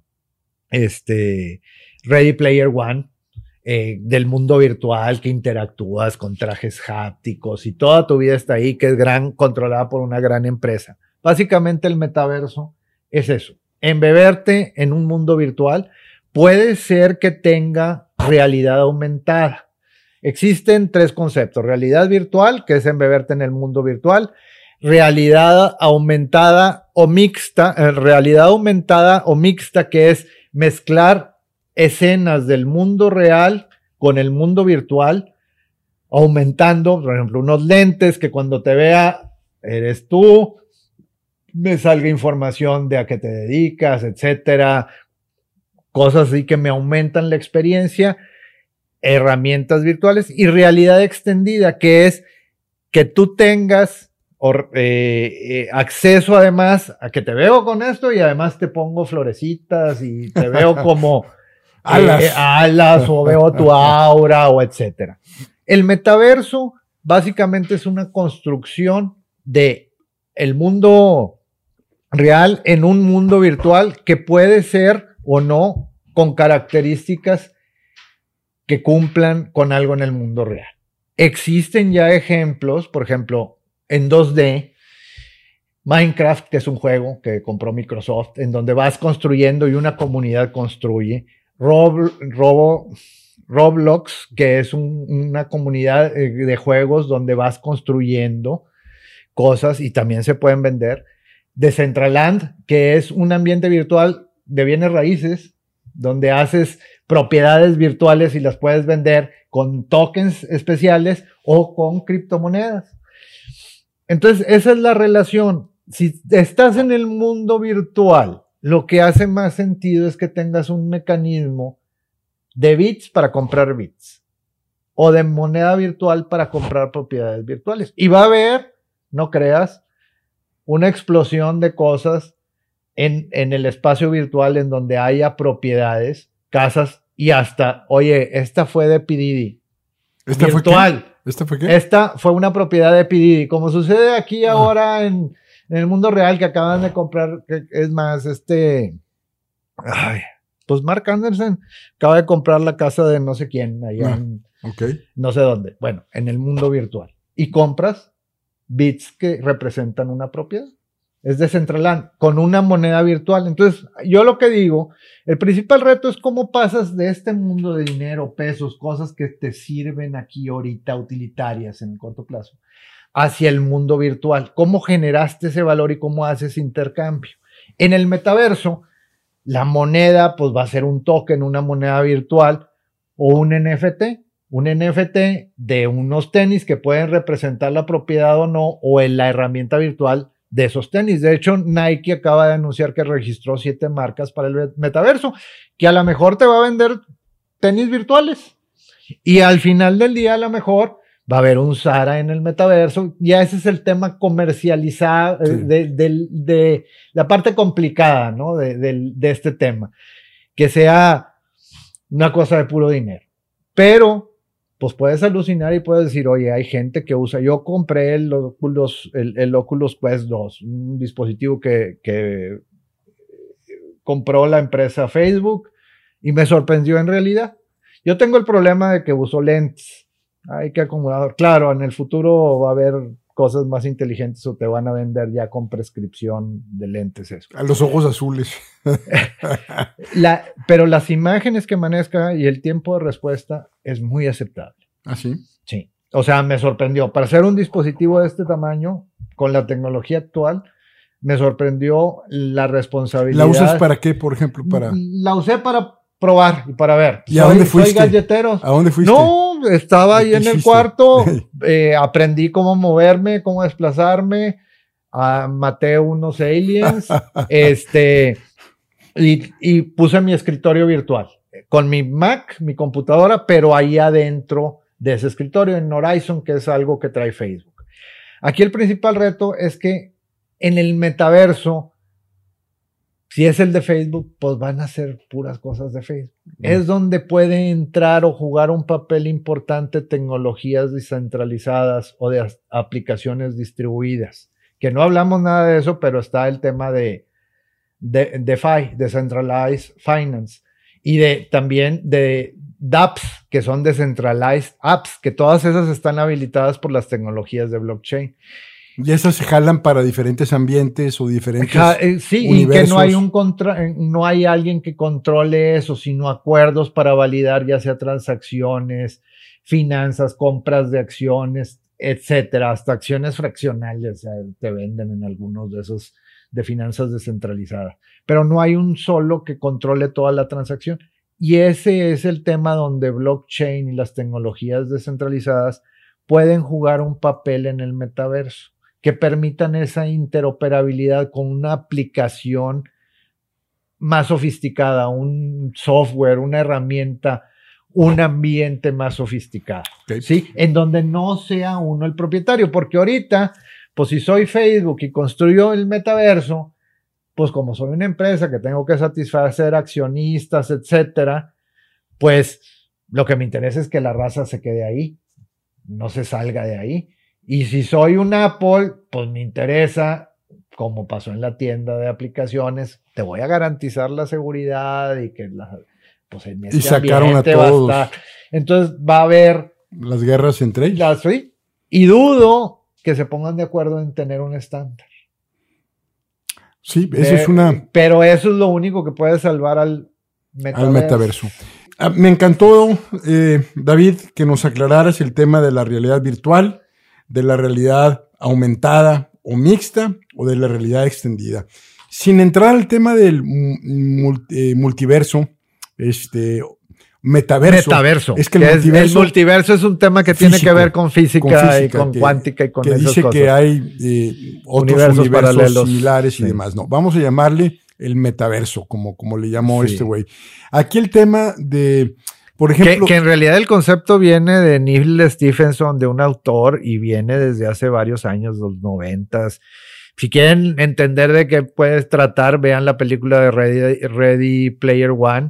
O esta última que está nueva, que es cómica, eh, Free Guy con Ryan Reynolds. ahí estás en un metaverso y ahí mezcla conceptos de inteligencia artificial también. Está divertida, es ligera, no es una obra de arte, pero. Ahora, por ejemplo, sin entrar al metaverso, sin entrar a que yo voy caminando en un, en un, este, en una isla eh, tropical eh, con boutiques de Gucci y de Ferragamo y la madre, y traigo mis tenis Nike rojos, este, brillantes, y aparte cada paso que doy cambian de color, este, sin llegar al extremo de ese metaverso, ay, y aparte voy con mi novia de la infancia que me quedé ganchado, o sea, yo creo mi realidad, ¿no? Pero sin llegar a ese extremo, vamos a suponer que yo quiero ir a una fábrica que está ubicada en Shenzhen, en China, y, me dicen, no vengas. ponte tus ponte tus lentes, te voy a dar un tour de la planta este, completito y te voy a sentar con el holograma del CEO que va a estar, o sea, es decir, pareciera que tiene aplicaciones hay, prácticas. Hay aplicaciones prácticas muchísimas que no tienen que ver con, con la parte, como te digo, más elevada. Por ejemplo, voy a comprar, eh, es más, IKEA está usando la realidad aumentada sin ser el metaverso para que a la hora que compres unos muebles, que antes, porque pues, no van a estar armados, pero los veas en tu sala. O LG, uno de los problemas que tienen los de los refrigeradores es que le pides el refrigerador y nunca tomaste medidas de dónde se va a meter. Entonces pones tu teléfono, lugar donde está, empalmas el, el, este, el refrigerador. Ah, sí cupo, lo ordeno. O sea, eso ya está ocurriendo. ocurriendo y hay empresas los que hacen cocinas. También diseño virtual, tu cocina, la planta, sí me gusta, no me gusta, fabricantes de muebles. Me parece que Home Depot este, también trae una especie de aplicación de realidad aumentada. Hay temas de juntas virtuales, etcétera.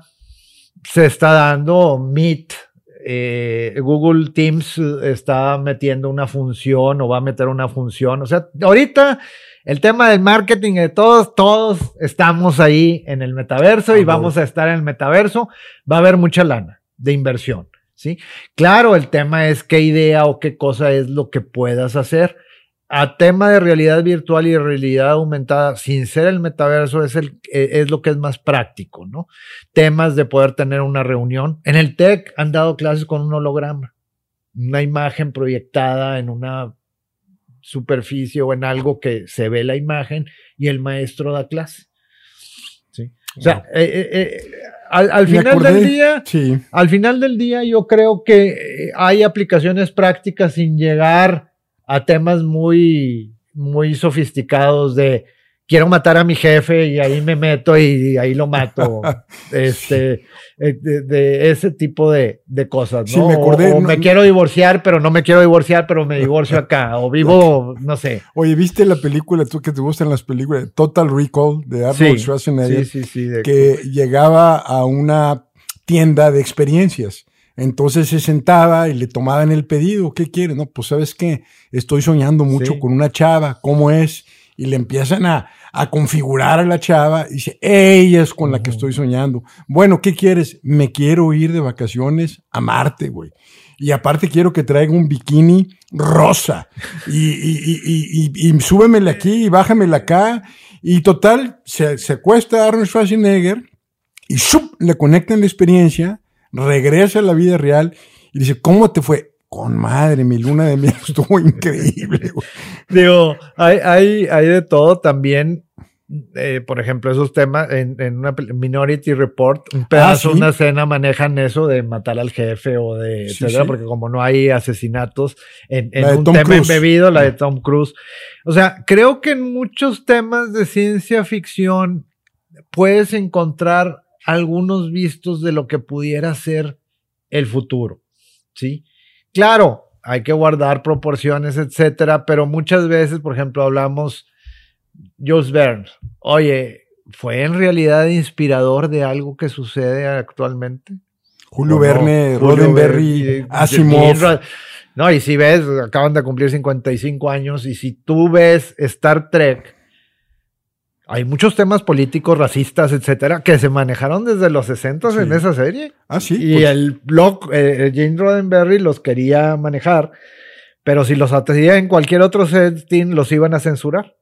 De hecho, en Star Trek fue el primer beso interracial en la televisión norteamericana. Y las tenían en minifaldas a todos. Ah, claro, bueno, también, pero también hubo eh, en el piloto era la primer, la, el primero al mando. Ah. Bueno, Jura estuvo ahí porque Jim Gene Roddenberry quería que hubiera mujeres. Este, eh, eh, también hubo en el piloto una primera oficial. El number one era, era una mujer. En el piloto no cumplió. Ah, pero Janeway llegó eventualmente. Es que yo me sé todos los tres. Sí, sí, no. no, Master. Star Trek es un fenómeno. Un fenómeno. Tres tres temporadas. ¿Sí? Sí. Los reruns eran más vistos que las transmisiones originales. Es una locura. ¿Y quién inventó los reruns? de Ciernas, esposo de Lucy. Ah, Y Desilu, Desi, Lucy, mira. fueron los que produjeron eso. Star Trek se lo debemos a esta Lucille Ball. A Lucille Ball, la de Fue la que Lucy, sí, fue la que apostó lana para que se, para que, no, muy brillante, brillante. también. Y los reruns los inventó su esposo, que era cubano. Y pues, Sí, lo- lo- y ganaban un dineral. Pues sigue habiendo, ¿eh? Sigue habiendo. Yo lo Sí, sigo no, viendo. pero ellos fueron, sí, y no, pero el- el- la innovación ahí Vino de ella. vino de ellos y de los reruns. Y Star Trek se hizo por los reruns, por las retransmisiones. Sí, Hubo más cadenas locales que retransmitían esos increíble. programas. O sea, bueno, Increíble. es, para- es- es Oye, un David, pues mira, cultural. Tú y yo, aparte. Pero de- al, sí. al final del día, el, el tema eh, eh, de toda esta integración, creo que estamos en temas interesantes, pero siempre en la historia ha habido tiempos interesantes, ¿no? Creo que estamos ante una convergencia, ¿sí? De, de ciertas tecnologías Era, era y de mi siguiente aplicaciones. pregunta Ahora, para ti. ¿Cómo ves? ¿A hay un vamos? tema que no estamos comentando, que es el tema de inteligencia artificial A ver, dale. que ahí es tomar decisiones y ayudar, que te puedan ayudar. Yo creo que ya tenemos más poder de cómputo. Siempre he dicho que el verdadero avance de la inteligencia artificial se va a dar cuando estén en semiconductores, en chips, que ya todos los fabricantes están trabajando. Google tiene su Tensor chip. Este, dentro del chip de, de Apple eh, hay máquinas de inferencia. A ver, déjame entender.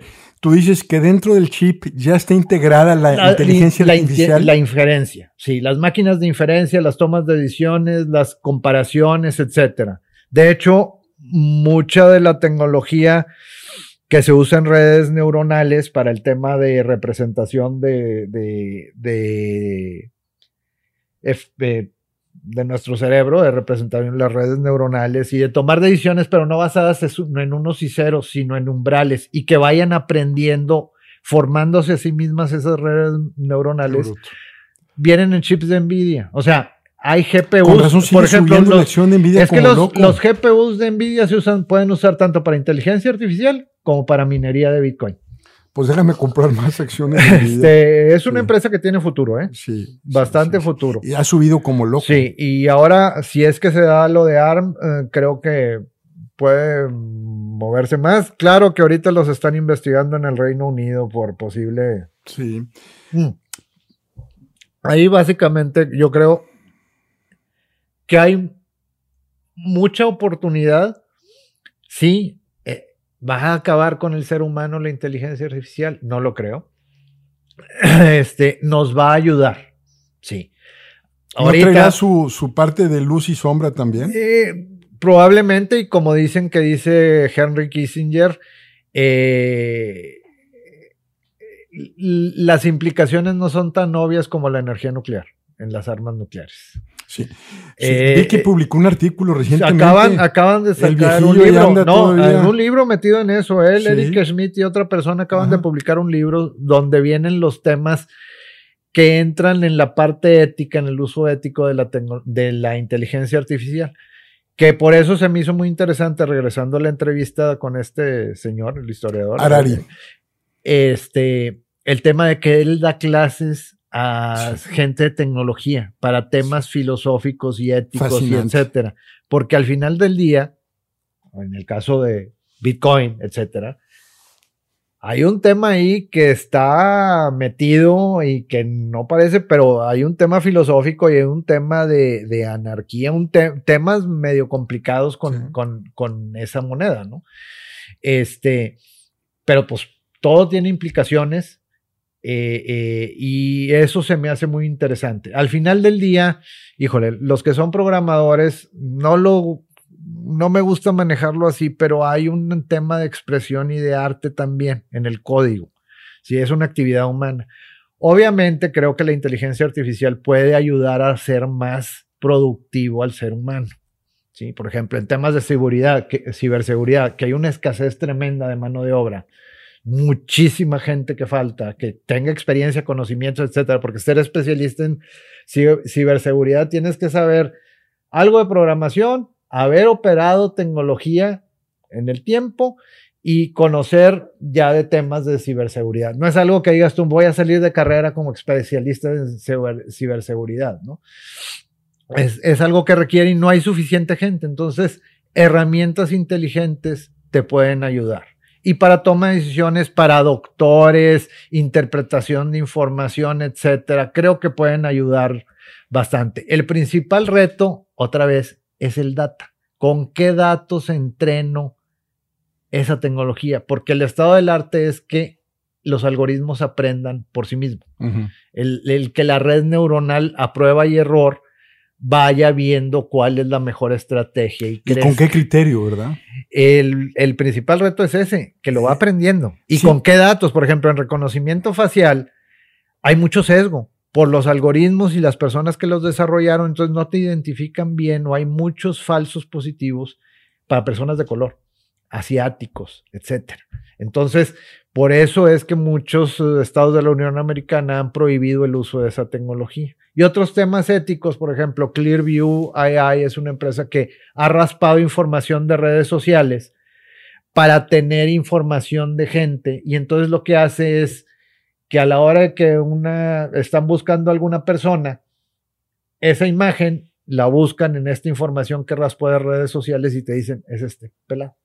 ¿Sí? Que nunca te pidieron permiso de tu información. Entonces, ese es el hackeo que le llama Arari Parte del hackeo, sí, y es, ese uso no ético de la información, ¿no? ¿Y, a, dónde crees que vaya para ir cerrando, mi querido David? Porque le podemos seguir. Perdón, no, no, no, pero perdón para nada. Si yo, estamos felices, yo estoy feliz escuchando y aprendiendo. A ver, nada más, un poquito el tema de la data. ¿Tú ves un futuro en el que nosotros podamos eh, realmente ser dueños de nuestra información o crees pues que ya la perdimos? Mira, creo que la podemos perder si no le damos el valor adecuado.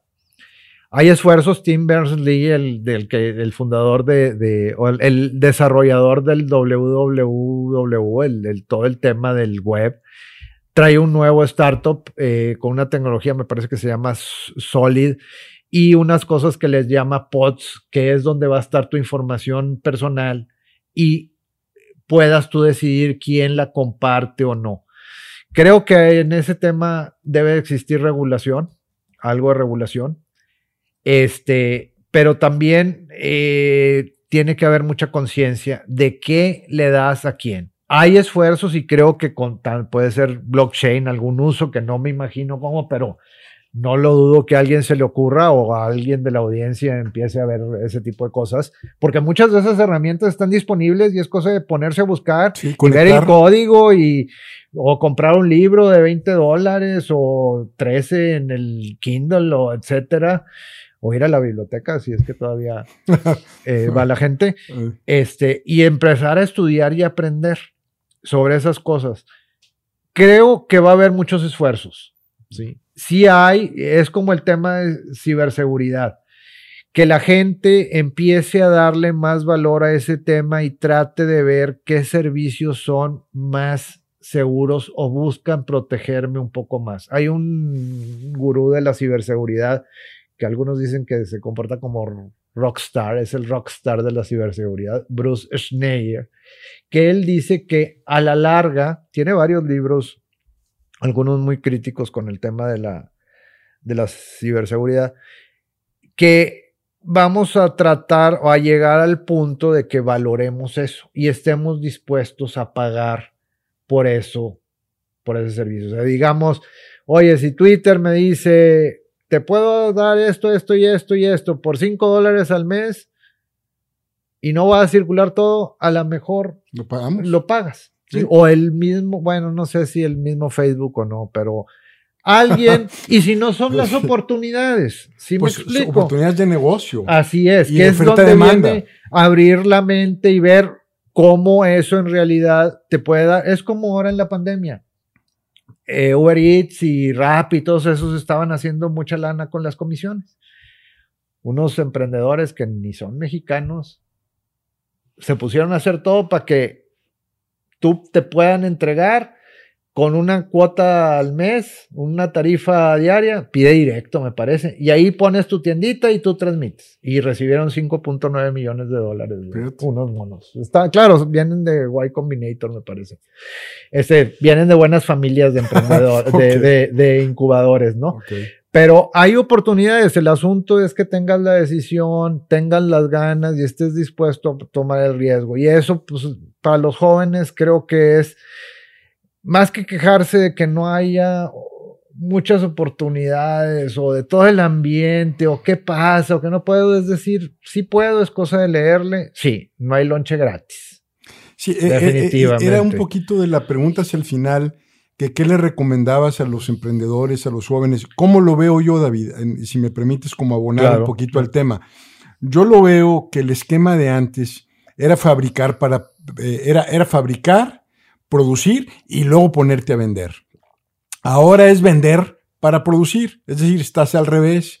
Eh, realmente es la, la, cuestión de, de Lean Startup, o sea, de crecer en base a iteraciones rápidas, mm, baratas, prototipos, ensayos constantes y de alguna manera vas a prueba y error detectando dónde está la oportunidad. Y una vez que la encuentras, entonces ahora sí le metes infraestructura y eventualmente escalas. Empezando siempre con un tema digital, disculpa que te interrumpa, para que puedas llegar al escalamiento. Entonces yo veo esto del tema digital contrasto, como antes, David. O sea, hablando de los jóvenes, ahora está la herramienta digital. Sí. Te permite hacer eso. No quiero, no quiero ser este, duro con lo que voy a decir, pero me pareciera que con la, la era digital es menos complicado arrancar empresas más rápido y es más rápido eh, en base a prototipos y a iteraciones constantes. No sé si sea injusta mi apreciación. Mira, creo que hay mucha más oportunidad de experimentar. Sí, que ese es algo que a veces en nuestra cultura la palabra experimentar, chin, ya valió queso. Entonces. Cuando es la forma de hacerlo. Eh, cuando es lo que te permite que vayas ajustándote a lo que el mercado está requiriendo y puedas ir avanzando con ese concepto de la parte del Lean Startup, de decir, ok, y si le muevo esto, si me lo compras, digo, claro, con un acuerdito o algo para que no quede tan en el aire y poder ir formando el producto. El caso de Dropbox, todos a lo mejor hemos usado Dropbox, que es un sistema de archivos en la nube. Ellos empezaron con una idea muy clara, y una muy buena presentación de, de, de, PowerPoint y con un pequeño mm. prototipo. Sí, tienes que tener al final del día alguna habilidad para poderlo realizar. Sí. Yo creo que el tema tecnológico me van a matar todos, etcétera, es el más sencillo. Para mí, será que no soy del área, es el tema de la mercadotecnia, de entender al mercado, del tema de la mentalidad y claro, el de la experimentada, ¿sí? El ir pudiendo hacer laboratorios. HEY Banco, Hey Banco, empezó como parte de un esfuerzo de Banregio Labs, en una empresa formada, etcétera, que a lo mejor se cinde y cotiza por su, pero es un laboratorio, empezó como un laboratorio. Entonces, esos, conceptos en las empresas establecidas creo que se deben de manejar y hay que quitarle la connotación negativa a la a la experimentación y al prototipo mínimo viable. Cuando le pones el mínimo viable ya valió queso. Mucha gente dice, no, es que yo quiero la gran enchilada. Pues sí, Master, si, si eres un Google que tienes la lana para tirar para arriba, pues sí te puedes meter a hacer el producto completo, la versión Hollywood. O pensar en la versión Hollywood, pero ¿cómo empiezo algo que pueda llegar hasta allá con los recursos que tengo? Sí, hay, hay realidades, se necesita tecnología y se necesita leer. Eh, creo que el principal asunto es aprender a aprender y no tener miedo a regarla. Y sí, hay veces que hay recompensas. New Bank fue fundado por una persona que no sabía nada de, de banca. Nada. Que vale ahorita. N millones. Es son los brasileños, ¿no? Sí, son los brasileños. Y abrir una cuenta ahí es relativamente fácil también como... Ya llegaron a México, sí, están, contratando como locos. Sí, y es una competencia para todas las empresas, porque como traen mucha lana, que es el otro rollo, encarecen el mercado de desarrollo, el, mercado del, del, software. Por eso creo que hay otra serie de herramientas, por ejemplo, las herramientas no code, en donde muchas organizaciones que no tienen los recursos, sobre todo empresas pequeñas o medianas, puedan utilizar herramientas automatizadas que les ayuden a construir cosas. Un ejemplo es para blogs, WordPress, una herramienta en la nube, etcétera. Tú no tienes que saber nada de HTML y nada, y ahí puedes hacer tu sitio web y todo, todo Shopify. Eh, hay otras, uh, que te permite hacer tienditas, este, etcétera que ya ni necesitas a lo mejor ser el programador para el prototipo, para la cosa mínima viable que pueda llamar la atención que tengas que vender. Y ese es el asunto. El tema ahorita a lo mejor lo más complicado es diseñar el experimento para presentar. Fíjate que me, me, me gustaría mucho, David, si tú estás de acuerdo, como quedarnos con esa idea final de la experimentación. Yo pienso que el descubrimiento más importante de la, eh, humanidad, el invento más importante de la humanidad, es el experimento. Creo que es realmente eh, la brecha que, nos ha llevado a donde hemos estado, eh, obviamente con, con su luz y con su sombra, pero eh, la palabra de los tiempos es iterar, es experimentar constantemente, es estar toqueteando el mercado en base a un prototipo, el producto mínimo viable y de alguna manera estar este, como, como un sensor absorbiendo. Y los empresarios exitosos te lo dicen. Yo le pegué a Netflix en el número 7. Yo le pegué a Facebook en el número, o sea, realmente el espíritu de los tiempos es la experimentación. Con lecciones validadas o lecciones aprendidas, que eso lo mencionan en el Lean Startup también. Lecciones aprendidas. Sí, o sea, no nomás está en regarla siempre y seguirle regando, sino es... ¿Qué aprendiste? ¿Qué aprendiste en esa, en esa falla? En esa iteración. En esa iteración. Y poder ir mejorando tu producto o servicio. Y el no tener en realidad miedo. Mi papá murió y nunca entendió por qué me salí de una chamba muy estable como, este, académico. Como, pues no era académico, era un área de servicio, estaba ah. en el área de tecnología, no podía decir que estaba en el core del negocio. A lo mejor también por eso fui, me, salí, pero podía haber, mi papá se estuvo, fue profesor de, de, prepa durante 28 años y vivió jubilado como 30.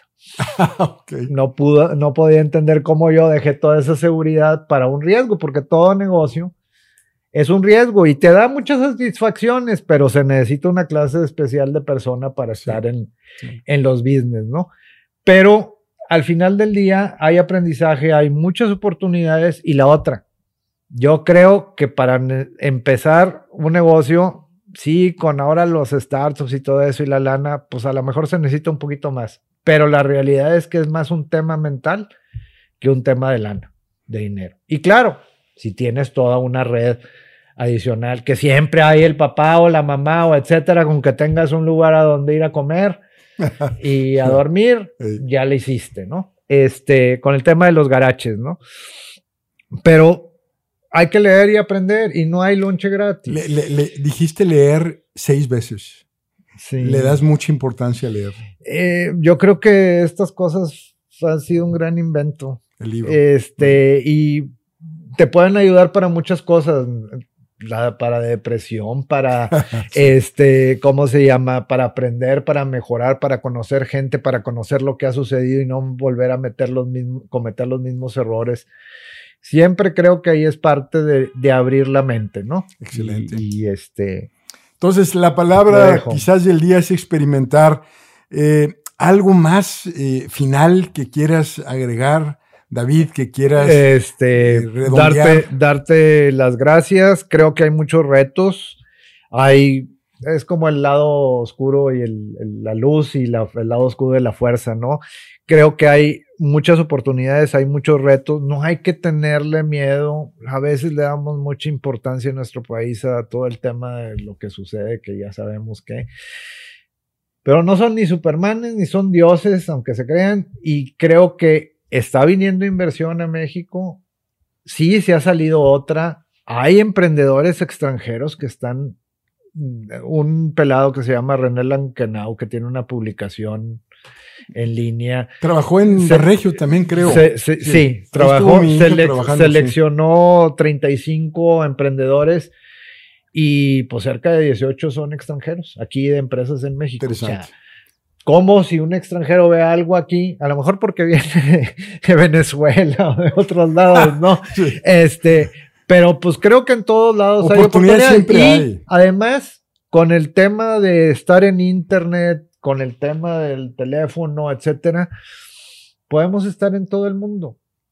¿Sí? Mi- a mi esposa acaba de dar una clase y tuvo un invitado, un amigo mío, lo, lo invitaron por ahí. Él está en IBM en Poughkeepsie. Y ¿En dónde? En, en Poughkeepsie, eh, Poughkeepsie, New Jersey Ah, ya. le dio la clase Como si remoto. nada. Y eso es una oportunidad. Yo acabo de dar una clase en Colombia, Sí. en Bogotá. eh, Aquí sentado Sí, en este o sea, lugar. al final del día creo que hay muchas oportunidades.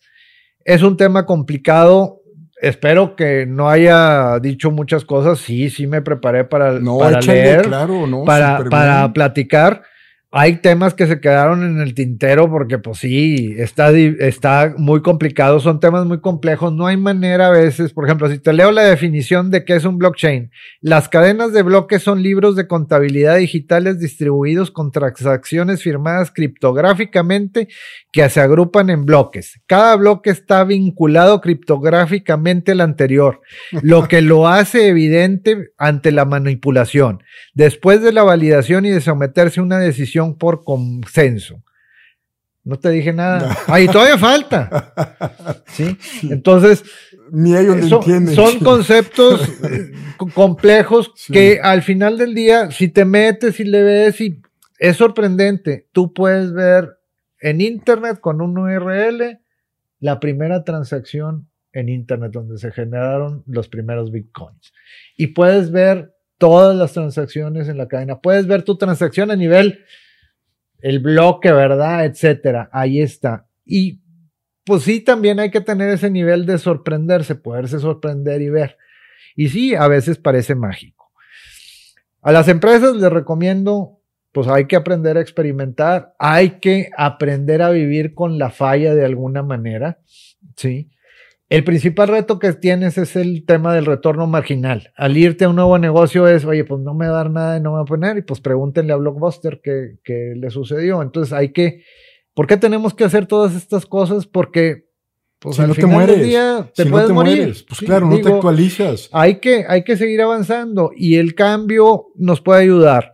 A las personas hay que leer, ¿qué les recomiendo? Pues oye, hay que leer, hay que aprender.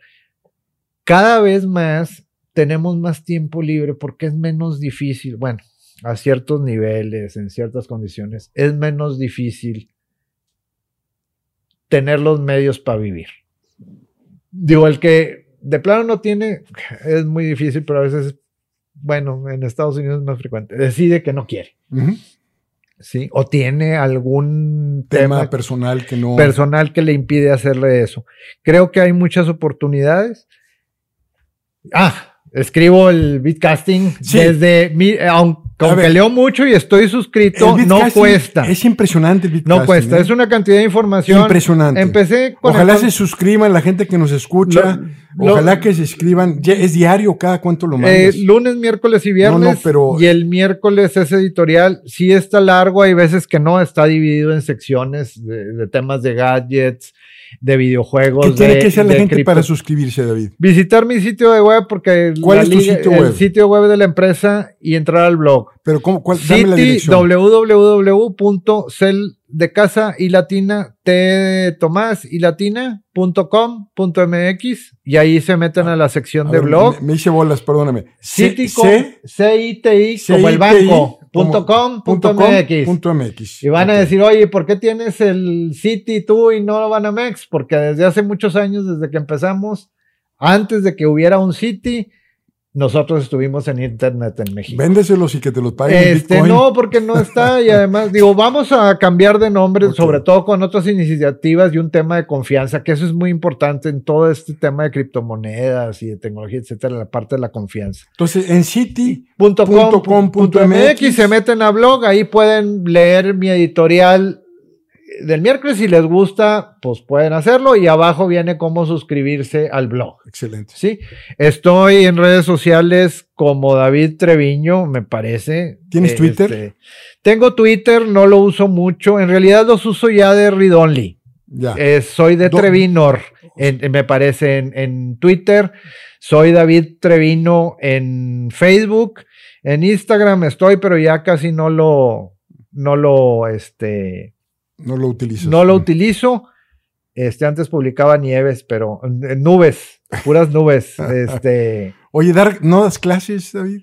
este, ya no, me dejé Bueno, eso, ¿sabes qué? Yo dejé eso hace, hace algunos tiempos del, Sí. daba gráficas por computadora en el TEC, ¿eh? Ah, O sea, todo el tema de que las gráficas y para el metaverso y todos esos rollos, nosotros hace veintitantos años lo hacíamos artísticamente con la computadora y es puro, eh, pura cómputo numérico. Ojalá, David, que nos des una segunda oportunidad de tenerte aquí. Creo que son temas muy complejos. Te confieso que en lo personal le he ido más o menos entendiendo a base de terquearle. O sea, sí leo mucho, ahí sí te, palomeo en lo que tu Sí. recomendación, pero haz de cuenta como que le entro y entre más leo, más le voy entendiendo y luego me animo a comprar el, el, el, el EFT de blockchain, ahí le metí un poquito de lana. Digo, no creas que me sobra mucho, pero son canicas hacia el futuro. Realmente, David, si pudieras volver a venir en una ocasión, ya que esto medio se acabe de, pues no de asentar, porque pareciera que estamos ante un mundo no descubierto. y, y además hay muchos críticos de que, ¿para qué queremos un metaverso dominado por Facebook o por los grandes? Yo- y, y hay sí. muchas críticas a, a ese tema, oye, ¿se pueden arreglar las redes sociales? Hay algunos que dicen no, porque no hay manera de cómo vas a limitar la opinión de la gente, temas de libertad de expresión. Es igual de válido que promuevas algo bueno y que promuevas algo malo mientras no incites a la violencia. Parece que el reto humano persiste, Sí. este, sin duda, y me quedo, y me quedo particularmente, David, me gustó mucho con el tema de leer, con el tema de aventarnos a experimentar, con el tema de quitarnos el miedo, eh, con el tema, te cito, de aprender a vivir con la falla. Eso me parece que tiene mucho mérito si queremos crecer, si queremos expandernos, si queremos descubrir. No podemos quedarnos estancados sin aventarnos. Eso me encantó, David. Mil gracias por tu tiempo, Muy mil amable. gracias por tu... Muchas gracias a ti. Tu Un- preparación, Un honor, un placer estar aquí. Creo yo que lo que necesitamos es creernos que podemos. Creemos que podemos. creer que podemos. Y eso es muy importante. Si lees un- una entrada del pelado de, de Justo, me parece, o algo así, cuando fue por bonos, eh, por, por eh, fondos en una de, de Silicon Valley, uno de los, te vas a dar cuenta que ahí hay un, un tema importante. Esa es la otra cosa que recomiendo, leer a los que han hecho, porque en este tema hay que tener muchas relaciones y desarrollarlas. Yo, yo creo que todos, mucha gente tenemos preparaciones similares, como en las Olimpiadas. Todo mundo llega bien, chucho, pero la diferencia está en la audacia y en perder el miedo. Mm. Entonces, pues aviéntense, aventarnos. Gracias. David Treviño, Muy amable. gracias. Muchísimas gracias. por- Otra vez. Muchas gracias por, por la oportunidad. Ándale, que la pasen bien. Gracias. Hasta luego. Muchas gracias.